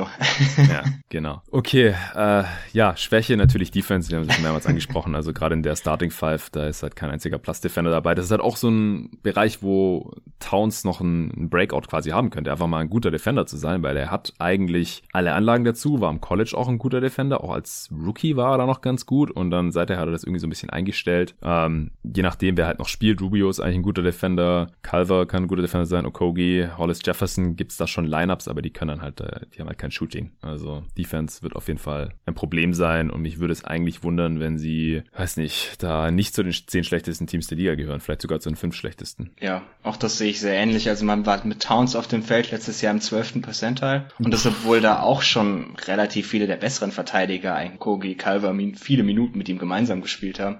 Und also auch das defensive Coaching war letztes Jahr eher fragwürdig an vielen Stellen. Also es gab viel Kritik für Ryan Saunders für seine Offense, weil man eben so viele Dreier genommen hat, obwohl die Spieler das eigentlich gar nicht konnten. Und ich fand den Teil eigentlich eher ganz angenehm, weil das halt eben so ein Spielstil ist. Relativ modern, den du irgendwie dem Team auch mal beibringen musst. Aber auf der anderen Seite war das teilweise schon ein bisschen planlos eher. Und dann also mit schlechtem defensiven Coaching plus dem Personal kann das halt auch die schlechteste Defense der Liga sein, relativ ohne Probleme. Ja, ja, wahrscheinlich haben sie dazu auch das Potenzial, in Anführungsstrichen. äh, wo liegt denn jetzt der Best Case, wenn du den besser siehst als bei den Spurs? Also den Best Case habe ich mit einer Top 5 Offense, dass man defensiv vielleicht irgendwie nur leicht unterdurchschnittlich ist, gerade wenn Towns nochmal einen Schritt vorwärts macht als Rim Protector. Ja, das brauchen sie dann halt wirklich. Ja, genau. Also dass man mit Towns so eine Drop Coverage spielt und er die vielleicht vielleicht gut ausführen kann. Ist jetzt nicht völlig unvorstellbar, aber man müsste es halt langsam mal wieder sehen. Irgendwie das letzte Mal, dass er Defense gespielt hat, stand halt irgendwie noch Kevin Garnett daneben.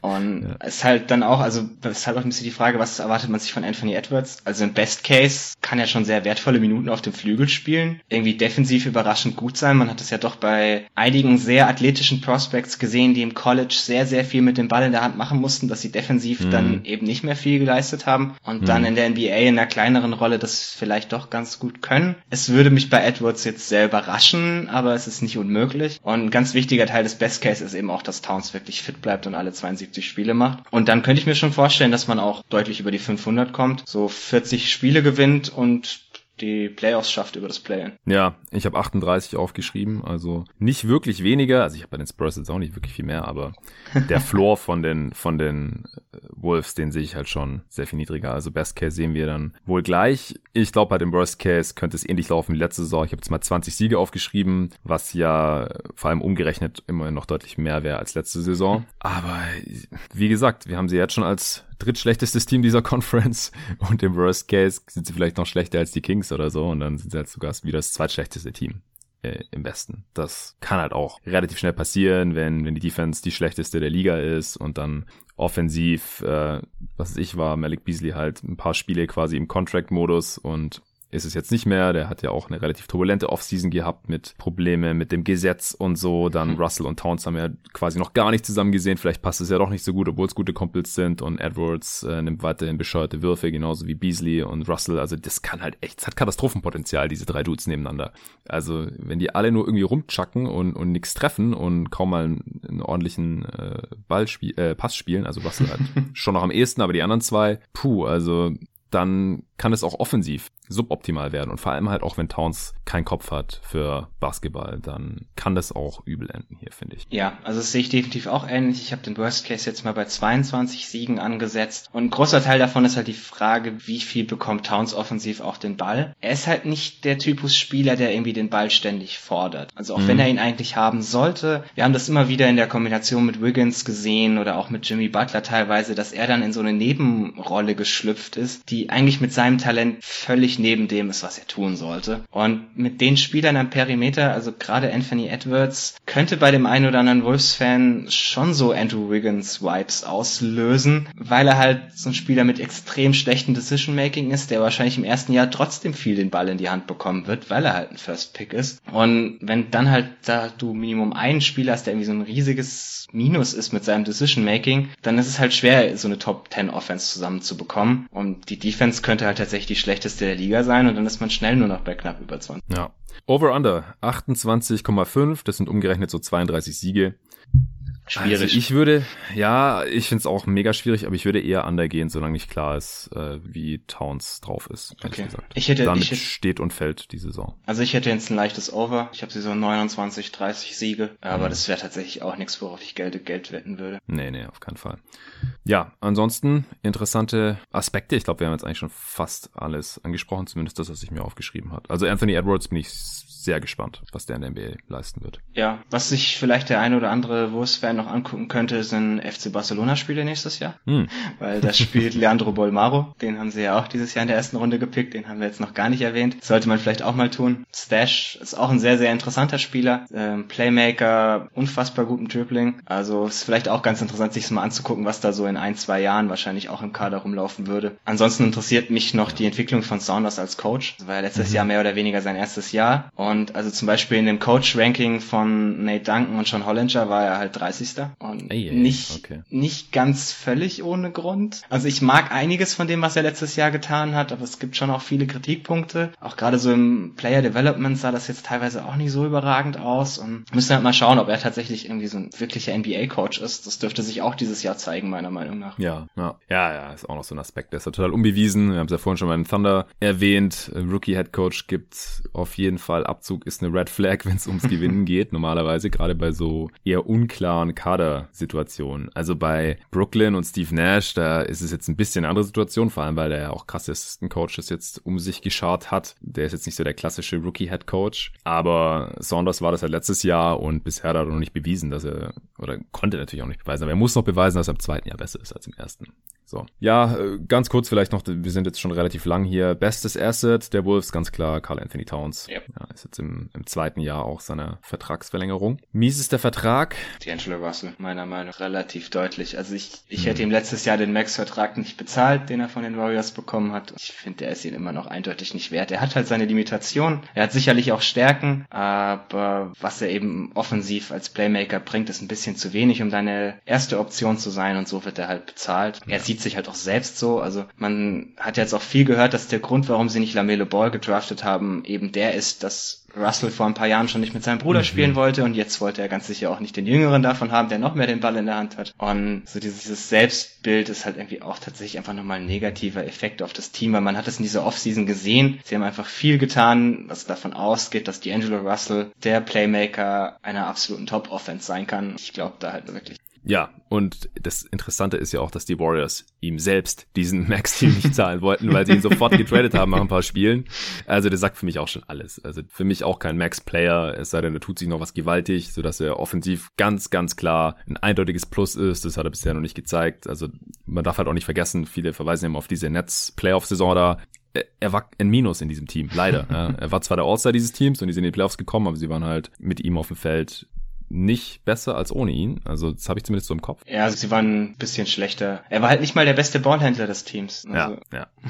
genau. Also da muss er auf jeden Fall noch was zeigen, um diesen Deal wert zu sein. Deswegen sehe ich das genauso wie du. Dann können wir jetzt zu deinem Lieblingsteam kommen, den San Antonio Spurs. Letztes Jahr ja auch ja relativ knapp noch am äh, Play-in gescheitert. Ich glaube, einen Tag vor Ende der Bubble war dann klar, dass sie es nicht mehr schaffen können, oder? Auch, auch erst an dem letzten Tag, nachdem äh, Milwaukee es dann so schlecht gespielt hat, am letzten Tag. Da habe ich mich auch noch ein bisschen aufgeregt, weil die letzten paar Spiele waren ja dann mehr oder weniger so hm. äh, es passiert erstmal irgendwie gar nichts. Ja, da, also sie, sie waren dann schon raus nach dem ersten Spiel. Es war dann klar, dass ja. bis sie selbst dann gegen Utah gespielt haben, war klar, dass sie es nicht mehr packen können, eine Stunde später. Genau so, genau. Im letzten Spiel war es schon entschieden. Genau, genau. Aber es war erst so eine Stunde vor Spielbeginn, war es klar. Okay, ja. Also im Prinzip war es noch relativ knapp. Die Saison ist äh, natürlich nach Spurs Standards dann suboptimal verlaufen, denn das war das erste Mal seit Ewigkeiten, dass man die Playoffs verpasst hat. Und jetzt haben wir hier sie als äh, viertschlechtestes Team im Westen eingeordnet, also sehr, sehr untypisch typisch für ein Greg Popovich Team.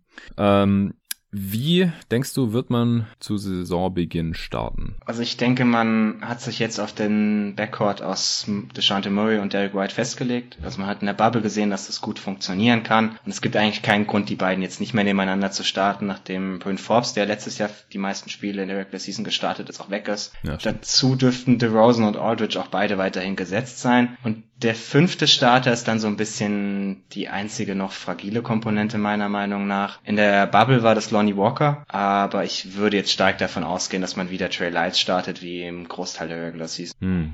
Okay, ja, ich, ich sehe das im Prinzip ähnlich, beziehungsweise will dir als Experten natürlich nicht widersprechen. Was denkst du, wer dann noch eine wichtige Rolle in der Rotation spielen wird und äh, wer dann vielleicht auch nicht? Calvin Johnson ist jetzt zum Beispiel erstmal auch noch verletzt, oder? Äh, ja, aber nur zum Trainingsauftakt, also zum ersten Spiel okay. soll er auch schon fit sein, genauso wie Derek White auch. Okay. Und dann, also ich habe jetzt beide einfach fest eingerechnet. Man muss, muss man schauen, wie das Ganze das beeinflusst, wenn sie das, wenn sie einen Großteil des Trainingcamps verpassen. Es könnte natürlich dann schon irgendwie sein, mhm. dass man deswegen White dann ein bisschen langsamer aufbaut und vielleicht erstmal Paddy Mills startet oder so, aber und die dann langsam ranzieht. Also Paddy Mills wird sicherlich ein wichtiger Spieler noch in der Rotation sein. Er hat jetzt in den letzten Tagen irgendwie auf Twitter immer wieder Highlights von äh, Australian Paddy Mills äh, retweetet, so wo er, er war ja zum Beispiel Topscorer der letzten WM, wissen viele irgendwie auch nicht. Ähm, ja, stimmt. Ja, und dass er halt mehr so, also mehr tatsächlich als Scorer auftreten soll, weil die Bank braucht das jetzt dann vielleicht auch, wenn White dann einer der Starter ist, weil ansonsten sehe ich da noch Lonnie Walker, Calvin Johnson wahrscheinlich mit vielen Minuten, Rudy Gay dürfte spielen und Jakob Pörtl. Und da fehlt halt so dieser klassische Ballhändler, den hat letztes Jahr Derek White gespielt, relativ stark in der Rolle. Ich würde hoffen, dass man Murray und White staggert, dass immer einer von den beiden auf dem Feld ist, aber das macht Pop einfach nicht. Mhm. Er kennt dieses Wort nicht.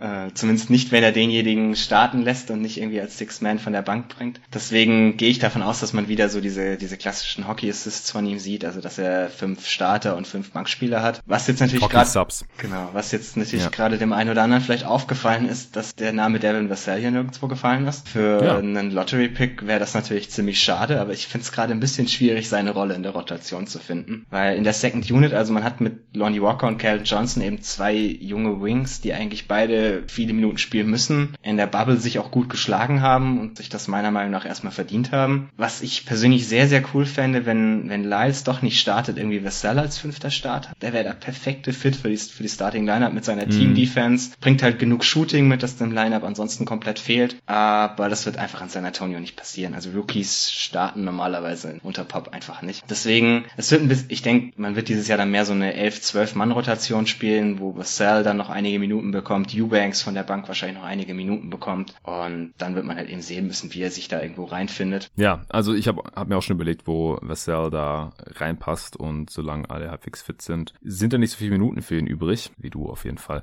Siehst du einen äh, Breakout-Kandidaten? Letztes Jahr war es ja im Prinzip Derek White. Gibt es jemanden, dem du das jetzt dieses Jahr zutraust? Ja, es ist lustig, dass du jetzt Derek White als Breakout-Kandidaten letztes Jahr ansprichst, weil vor der Bubble hätten die meisten Leute dir absolut nicht zugestimmt. Also ich erinnere mich irgendwie ja. noch, dass er bei Hollinger und Duncan irgendwie einer der most confusing Players waren, weil sie der Meinung war, man hätte einfach gar keinen Schritt nach vorne gemacht. Das habe ich mhm. damals schon nicht so gesehen, sondern dachte, dass das mehr oder minder Quatsch ist. Und man hat jetzt in der Bubble halt gesehen, was er tatsächlich leisten kann, was man vorher in kleinen mhm. Minuten eigentlich auch sehen konnte. Also er ist letztes Jahr einer der besten Pick-and-Roll-Playmaker der Liga gewesen nach Zahlen. Das ist schon ein unfassbarer Krass. Schritt, wenn man sieht, dass er vorher in seiner, in der Saison, wo er da als Starter reingeworfen wurde, in dem Bereich eigentlich eher unterdurchschnittlich war. Also hat er sich da als Playmaker schon extrem verbessert und wenn dann das Shooting aus der Bubble auch noch real ist, dann wäre das eigentlich eher mein Breakout-Kandidat für dieses Jahr. Ich habe bei den Kollegen vom Talking the Game Podcast habe ich gewettet, dass White dieses Jahr 10 Dreier pro 100 Possession nimmt und davon 40 Prozent trifft. Puh, okay. Waren die anderen alle nicht so begeistert zuzustimmen.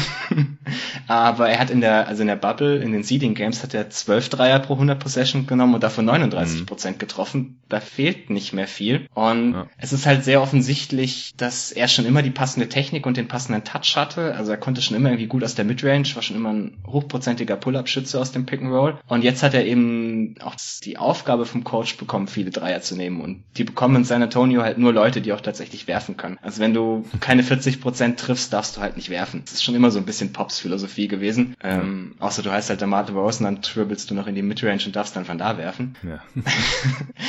äh, deswegen kann ich mir gut vorstellen, dass er irgendwie nochmal so ein, also zumindest im, im Schnitt zum letzten Jahr, sicherlich nicht zu dem letzten Eindruck, den wir jetzt irgendwie in der Bubble hatten. Von da aus ist es schwierig, nochmal riesige Fortschritte zu machen. Aber er war da halt auch mehr als 20 Punkte pro Spiel Spieler, war eigentlich der beste Spieler der Spurs, ziemlich eindeutig und hätte sich meiner Meinung nach auch zumindest die Konversation irgendwie um dieses All-Bubble-Team verdient gehabt. Hm. Ähm, wenn er das Niveau halt halten kann, wäre das schon ein Riesenfortschritt zu dem, zu dem Schnitt, den wir letztes Jahr gesehen haben. Ansonsten, ich hatte letztes Jahr ja schon Lonnie Walker irgendwie als Breakout-Kandidat. Ich muss ihn einfach wieder anführen.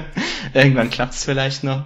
Ja. Also Walker hat halt alle, alle Talente, die du irgendwie für so einen Breakout bräuchtest. Also er hat eine wahnsinnige Athletik, kann werfen, kann, hat den Drive zum Korb, ist ein richtig guter Defender geworden letztes Jahr, vor allem On-Ball. In der Team-Defense muss er noch ein bisschen zulegen. Was ihm halt fehlt, ist Decision-Making, Playmaking für andere. Und ich könnte mir gerade so in der Second Unit vorstellen, weil da jetzt kein so klassischer Ballhändler mehr dabei ist, dass er da ein bisschen mehr Raps bekommt und dann vielleicht auch nochmal deutlich besser ist als letztes Jahr. Ja, ansonsten die Spurs-Fans erhoffen sich noch viel von Calvin Johnson. Ähm, mhm. Ich weiß nicht, wie, also er hat letztes Jahr am Ende der Saison schon ziemlich stark gespielt. Ähm, er ist halt auch mehr so dieser, dieser Rollenspieler-Typus. Also ich sehe die, sehe den Creation Upside nicht so wirklich. Ähm, DeJounte Murray ist vielleicht auch noch ein Name, den man da irgendwie nennen muss. Also es sind viele so, so junge Spieler, die, die sicherlich Schritte nach vorne machen könnten. Aber ich würde jetzt auch bei keinem unbedingt drauf wetten wollen, dass er nächstes Jahr in der MIP-Discussion ist.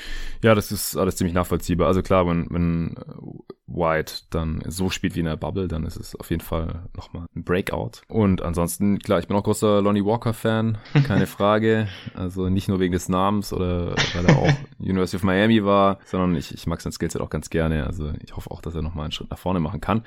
Vom Spielstil her, ich weiß nicht, wird da irgendwas kommen, was großartig anders ist als die letzten Jahre? Weiß nicht, dass Marcus Aldridge vielleicht dann konstant äh, Dreier nehmen kann? Die, oder? Die, die Frage ist, welch, welcher Teil der letzten Jahre? Also, was man jetzt aus dem Training Camp des Spurs hört, ist, dass jeder immer und immer wieder diese Aussage bringt mit, ja, LeMarcus Aldridge muss sich jetzt an das anpassen, was wir in der Bubble gespielt haben. Also, mhm. das kam selbst von Pop, das kam auch von Aldridge selber. Und also man hat in der Bubble einen völlig anderen Basketball gespielt als vorher. Man hat dann sehr, sehr Drive-and-Kick-lastige Offense gespielt, mit viel Ball-Movement, immer wieder der Pass raus zum Perimeter und ein neuer Drive. Man hat eben auch sehr klein gespielt, mit verhältnismäßig viel Spacing, wenn es auch immer noch nicht überragend war. Das wird's halt nicht, solange DeMar DeRozan und DeJounte Murray zusammen auf dem Feld stehen. Und wenn sich Aldridge da halt dran anpassen muss, heißt das, dass er auch hauptsächlich an der Dreierlinie steht und eben dann das Spacing für die anderen gibt. Und das wäre nochmal ein ganz wertvolles Attribut da hinzuzufügen, weil letztes Jahr war es dann eben mhm. meistens Jakob Pöltl, der viel so aus den Handoffs machen konnte oder halt den Screen gestellt hat und dann hart zum Korb gerollt ist, aber der halt absolut keine Gravity hat, wenn er irgendwo am Perimeter steht. Und das wäre nochmal ganz interessant, wenn man das irgendwie dieser, dieser Drive-and-Kick-Offense noch hinzufügen könnte. Ich habe halt nur ein bisschen die Befürchtung, dass man vielleicht doch wieder in die, die Spielweise von vor der Bubble zurückfällt. Also Aldridge, bei allen Fortschritten, die er letztes Jahr in diesem Three-Point-Shooting gemacht hat, am liebsten postet er halt immer noch. Und mhm. wenn dein Big in der Zone steht und den Ball zum Post-Up verlangt, ist es verdammt schwer, da nicht hinzupassen. Das ist auch sowas, was wir immer wieder sehen, so dieses, äh, dieser Mason Plumley Gedächtnis Post-Up. Das ist einfach, wenn der Big sagt, ich poste jetzt auf, dann kann der Coach an der Seite schreien, was er will. Am Ende postet der Spieler meistens auf, weil du hast einfach keinen Platz, irgendwas anderes zu tun. Ja. Und also ich habe ein bisschen die Befürchtung, dass er in dieses Mindset zurückfällt, aber also die letzten Tage war schon sehr, sehr viel Positives aus der Richtung, das mich ein bisschen, bisschen optimistischer gemacht hat. Deswegen hoffe ich, dass man eher mehr davon sehen wird. Ja, nice. Das klingt auf jeden Fall vielversprechend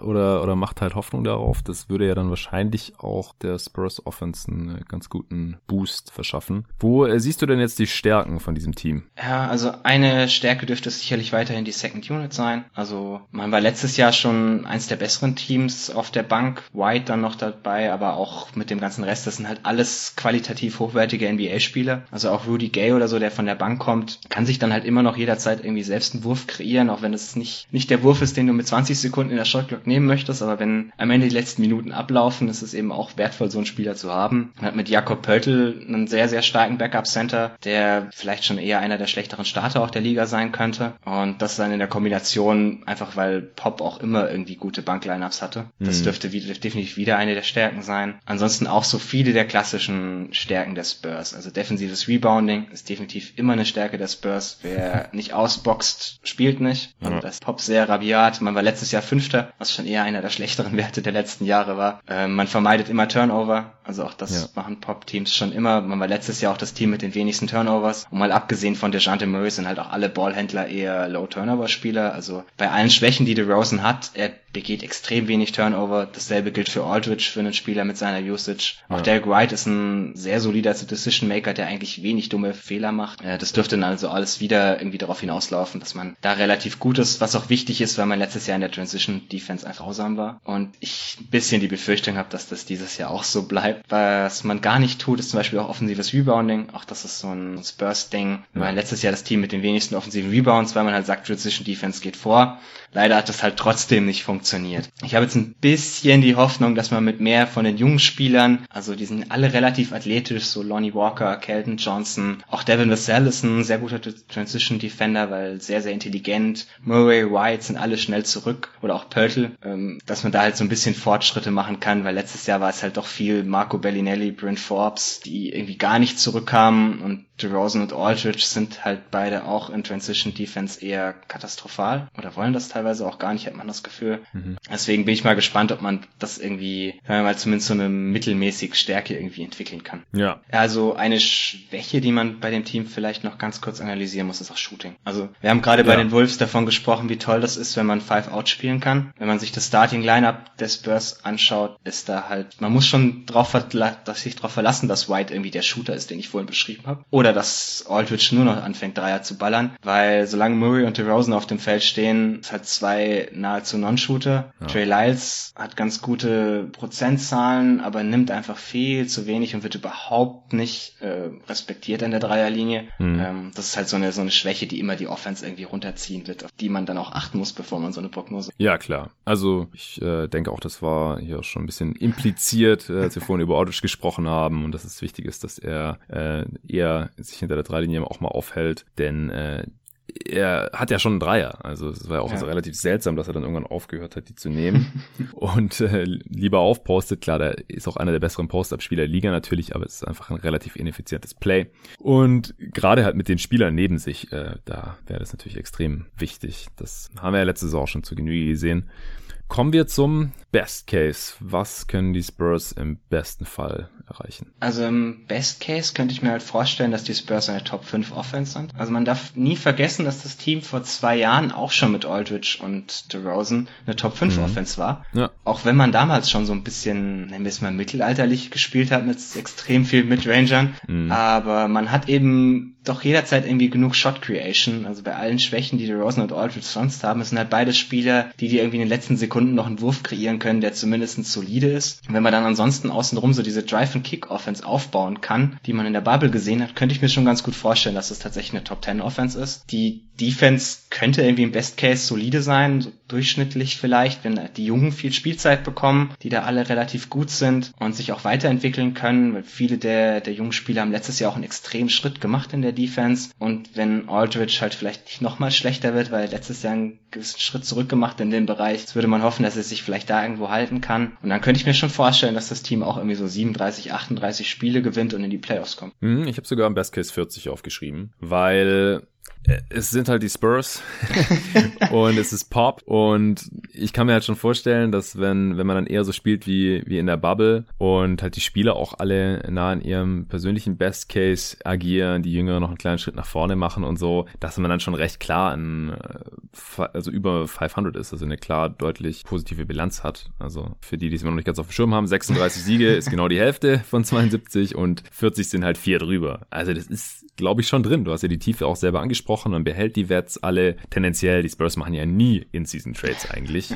Deswegen wäre es sehr, sehr komisch, wenn sie auf einmal DeRozan, Aldridge, äh, Gay und, und Mills noch wegtraden, dumpen, was weiß ich, für einen Second Rounder zu einem Contender oder sowas, was andere GMs wahrscheinlich machen würden, aber die Spurs machen das eigentlich nicht. Deswegen kann ich mir schon vorstellen, dass es Richtung 40 Siege gehen kann und damit habe ich halt den Best Case auch da, wo ich den der Wolves habe ungefähr. Äh, jetzt hier noch zwei Siege mehr, aber nagelt mich nicht drauf fest. Ich äh, werde auch noch bis Saisonbeginn äh, mal alles genau durchranken. Das habe ich jetzt Stand heute noch nicht gemacht und dann kann es sein, dass ich manchen Teams noch zwei, drei Siege abziehen muss oder so. Aber so in die Richtung geht's in meinem Best Case Stand heute auf jeden Fall. Und den Worst Case sehe ich halt nicht so tief wie bei den Wolves, weil wieder, es ist einfach eine sehr gute Organisation, man hat ein hohes Maß an Kontinuität, äh, sehr gutes Coaching, manche Fehler werden einfach nicht begangen unter äh, Popovic und dann kann ich mir einfach nicht vorstellen, dass man jetzt fünf, schlechter als 25 Siege wird. Und das wäre schon mit Abstand die schlechteste Saison der letzten äh, 25 Jahre, äh, 23 also, Jahre. Das ist, das ist auch mein Worst Case, 25 Siege. Man muss halt ein bisschen beachten, dass diese ganzen Veteranen alle auf der schlechten Seite von 30 sind. Ja. Mills, Gate, Rosen, Aldridge. Und sie spielen halt unter Pop wahrscheinlich auch dann immer noch, selbst wenn sie einen Schritt zurück machen. Also man hat das letztes Jahr bei Marco Bellinelli gesehen. Sobald ein Veteran irgendwie mal diesen Status hat, dass er Minuten bekommt, ist es verdammt schwer, ihn loszuwerden, wenn du nicht der schlechteste Spieler der Liga bist und selbst wenn du es bist. Ähm, War Bellinelli der schlechteste Spieler der Liga, oder was? Was willst du damit sagen? Vielleicht. Na, also rein von den Spielern, die viele Minuten gesehen haben, war er sicherlich der schlechteste Defensivspieler der Liga, meiner Meinung nach. Ja, ähm, ist jetzt auch in Italien. Also. Ja, ja, ja, ja, genau. Aber es zeigt halt dieses, dieses Mindset von Pop, dass ein Veteran, der angeblich weiß, was er tut, halt auch lange weiterspielen darf. Also wenn Rudy Gay nächstes Jahr nochmal einen Schritt zurück macht und dann halt irgendwie von draußen gar nichts mehr trifft, weil das hat er letztes Jahr eigentlich auch schon nicht, defensiv auch wirklich schlecht ist und halt nur so ein bisschen dieses, diesen Isolation Pull-Up hat, den du eigentlich nicht unbedingt als deine Main Offense haben möchtest, dann spielt der halt trotzdem noch 20 Minuten pro Spiel. Obwohl man vielleicht auch bessere Alternativen hätte, weil man eben irgendwie mhm. einen Devin Vassell reinwerfen könnte, aber der ist halt Rookie und spielt deswegen Chili. Das ist halt so, ja. das ist halt so was, dass man im, im, Worst Case dann irgendwo auch in die andere Richtung ziehen kann. Und also die Defense könnte halt weiterhin auch relativ schlecht sein, solange Rosen und Orchard viele Minuten spielen. Die Offense könnte halt auch unter dem Spacing ziemlich leiden, wenn man da dann auch irgendwie nur durchschnittlich ist. Dann kann das halt auch schnell so in diese 25 Siege Range gehen, weil man wird die Fets zwar nicht traden, also ich kann es mir nicht vorstellen, ich auch bei dem Talk in the Game Podcast ein bisschen, war auch eine meiner Wetten, dass Paddy Mills, Rudy Gay, Marcus Aldridge und DeMar DeRozan alle ihr, ihre Saison in San Antonio beenden, obwohl man weit außerhalb der Playoffs ist, was für jedes andere Non-Playoff-Team eigentlich ein Witz wäre. Aber ja. für die Spurs ist das halt einfach so. Ähm, also ich kann mir halt vorstellen, dass die Spieler, auch wenn sie nicht weggetradet werden, irgendwie trotzdem einfach schlecht sind. Und dann kann es halt schon so in diese 25-Range gehen. Vielleicht wäre das eigentlich der Best Case, ehrlich. Doch einen relativ hohen Lottery-Pick bekommen kann. Ich habe in letzter Zeit zu viel Kate Cunningham-Tape. ja, es, es, geht ja immer nur um äh, den Worst Case auf die Anzahl der Siege bezogen, auch wenn das natürlich bei Teams, die vielleicht nicht die Playoffs erreichen und vor allem natürlich bei denen, die sicher die Playoffs nicht erreichen, mit Thunder, der Best Case normalerweise ist, je mehr Niederlagen sie sammeln, nicht je mehr Siege sie holen. Die Line liegt bei 28,5 oder 29,5. Habe jetzt verschiedene gefunden. Würdest du overgehen? Würde ich overgehen. Also ich gehe davon aus, dass man irgendwie sowohl defensiv als auch offensiv einfach durchschnittlich wird defensiv vielleicht leicht unterdurchschnittlich und deswegen ist man dann doch noch deutlich unter 500, aber so 32 Siege wäre jetzt schon meine Prognose. 32. Hm. Ja, ja, kann ich mir schon vorstellen. Also umgerechnet sind das 34 Siege, was halt schon extrem wenig eigentlich für so ein Spurs-Team und auch für dieses Spurs-Team. Ich würde auch overgehen und trotzdem haben wir sie nur auf Platz 12 in der Western Conference. Beziehungsweise waren das jetzt auch deine schlechtesten vier Teams in der Western Conference? Also ich habe den Rest noch nicht vollendet durchgerankt, um ehrlich zu sein. Mhm. Äh, glaub, ich hätte die Pelicans eher heute mit besprochen. Mhm. Ich kann mir gut vorstellen, dass sie unter die Spurs gerutscht wären, ich mir sie genauer angeguckt. Ja, das, den Case kann man sicherlich machen. Äh, ich habe die Pelicans jetzt in einem extra Tier über diesen hier zusammen mit den äh, Memphis Grizzlies. Die werde ich in der nächsten Folge besprechen, zusammen mit dem Torben Adelhardt. Das wird eine kürzere Folge, weil es nur zwei Teams sind, aber ich äh, werde dann auch nochmal erklären, wieso ich die doch noch ein bisschen besser oder halt einfach sind in einer anderen Situation als diese vier Teams, wie ich finde. Hast du noch irgendeinen interessanten Aspekt zu deinen Spurs? Ja, also was, was ich auf jeden Fall nächstes Jahr wieder tracken werde, was ich auch in der letzten Saison eigentlich ständig getrackt habe, ist, wie funktionieren Murray und White nebeneinander. Man hat das lange halt überhaupt gar nicht gesehen, was ich immer ein bisschen schade fand. In der Bubble hat man es dann deutlich mehr gesehen, aber es sind immer noch relativ wenig Minuten. Und das, was man gesehen hat, sah auch nicht unbedingt überragend aus. Die beiden zusammen auf dem Feld haben irgendwie so ein minus 2,5 Net-Rating. Hm. Klar, natürlich auch immer mit den anderen Startern, die jetzt generell einfach schlechter waren als die Bank-Lineups letztes Jahr. Und es ist halt ein bisschen schwierig, alles zu beurteilen, solange DeRozan und Aldridge daneben stehen. Es ist immer irgendwie, hm. die Teams spielen einfach anders, als, als wenn da irgendwie nur Spacing-Rollenspieler daneben stehen würden, die halt nicht ständig den Ball brauchen. Deswegen finde ich es ein bisschen schwer, die beiden zu beurteilen nebeneinander, aber werde das trotzdem irgendwie jede Minute verfolgen, die man es zu sehen bekommt. Ja, das äh, ist natürlich auch wichtig, gerade im Hinblick auf die Zukunft. Ich hatte mir nur aufgeschrieben, äh, tradet San Antonio ausnahmsweise mal während der Saison. Das haben wir jetzt schon äh, zu Genüge besprochen. ich glaube wahrscheinlich eher nicht. Was ist das beste Asset des Spurs gerade? Devin Vassell? Ja. Oder, ne, eigentlich auch der 2021-Pick. Wahrscheinlich der 2021 First. Einfach weil das, hm. das, das, das Problem der Spurs ist, ich mag viele der jungen Spieler, das hat man jetzt wahrscheinlich während der letzten halben Stunde auch gehört, aber es sind halt alles Spieler, die eher so Richtung guter Starter, solider Rollenspieler, hast du gerne in deinem Team, auch wenn du irgendwie ein Championship-Team bist, aber es ist halt kein All-Star dabei oder kein Spieler mit wirklich Creation-Upside. Und das ist halt der Spieler, den du vielleicht im nächsten Draft ziehen könntest. Ja klar, wenn man ein bisschen Lottery-Glück mhm. hat, denke, dass die Spurs besser sein werden als auch einige Teams in der Eastern Conference und dann sind die Lottery Odds halt nicht allzu hoch. Und dann ist halt die Frage, äh, ist der Spieler, den man da vielleicht wieder an, an 11 oder so pickt, äh, hat der mehr Upside als bisher. Aber wahrscheinlich relativ gleichwertig stand jetzt, ohne dass wir da genaueres wissen, wo der Pick landen wird oder wie die Top 10 oder unsere Boards da nächsten Sommer aussehen werden. Okay. Miesester Vertrag? Welcher das, von beiden?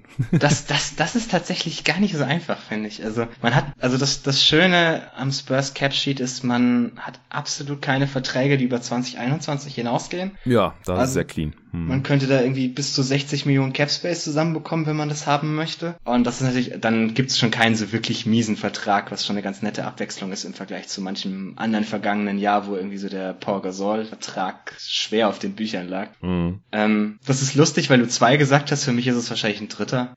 Rudy Gay, also ich mag den Vertrag, ich mochte den Vertrag letztes Jahr für ihn noch, aber er hat einen wahnsinnigen Schritt zurück gemacht mhm. und also würde ihn halt am liebsten eigentlich aus der Rotation streichen, wenn ich ehrlich bin. Okay. Dass man dann in der, in der Second Unit mit, mit Calvin Johnson auf der 4 spielt, weil das defensiv fast seine beste Position, weil er ein bisschen anders heißt ist, aber er ist halt so unfassbar bullig, dass das eigentlich ganz gut funktioniert. Dass man dann eben mit Vassell und Walker auf dem Flügel spielen würde. Deswegen, also klar, natürlich, DeRozan und Aldridge sind irgendwie die ersten beiden Namen, die einem einfallen. Es ist irgendwie schwierig zwischen den beiden. Für mich gibt sich das ehrlich gesagt nicht viel. Wer wär's denn für dich? Ich glaube, dass DeRozan schwerer zu traden ist. Mit 28 Millionen knapp. Aldridge verdient äh, zwar mit 24 auch nicht schlecht, aber sind immerhin fast 4 Millionen weniger. Und ich glaube halt, dass, ich, ich meine, wer würde für DeRozan irgendwas hergeben?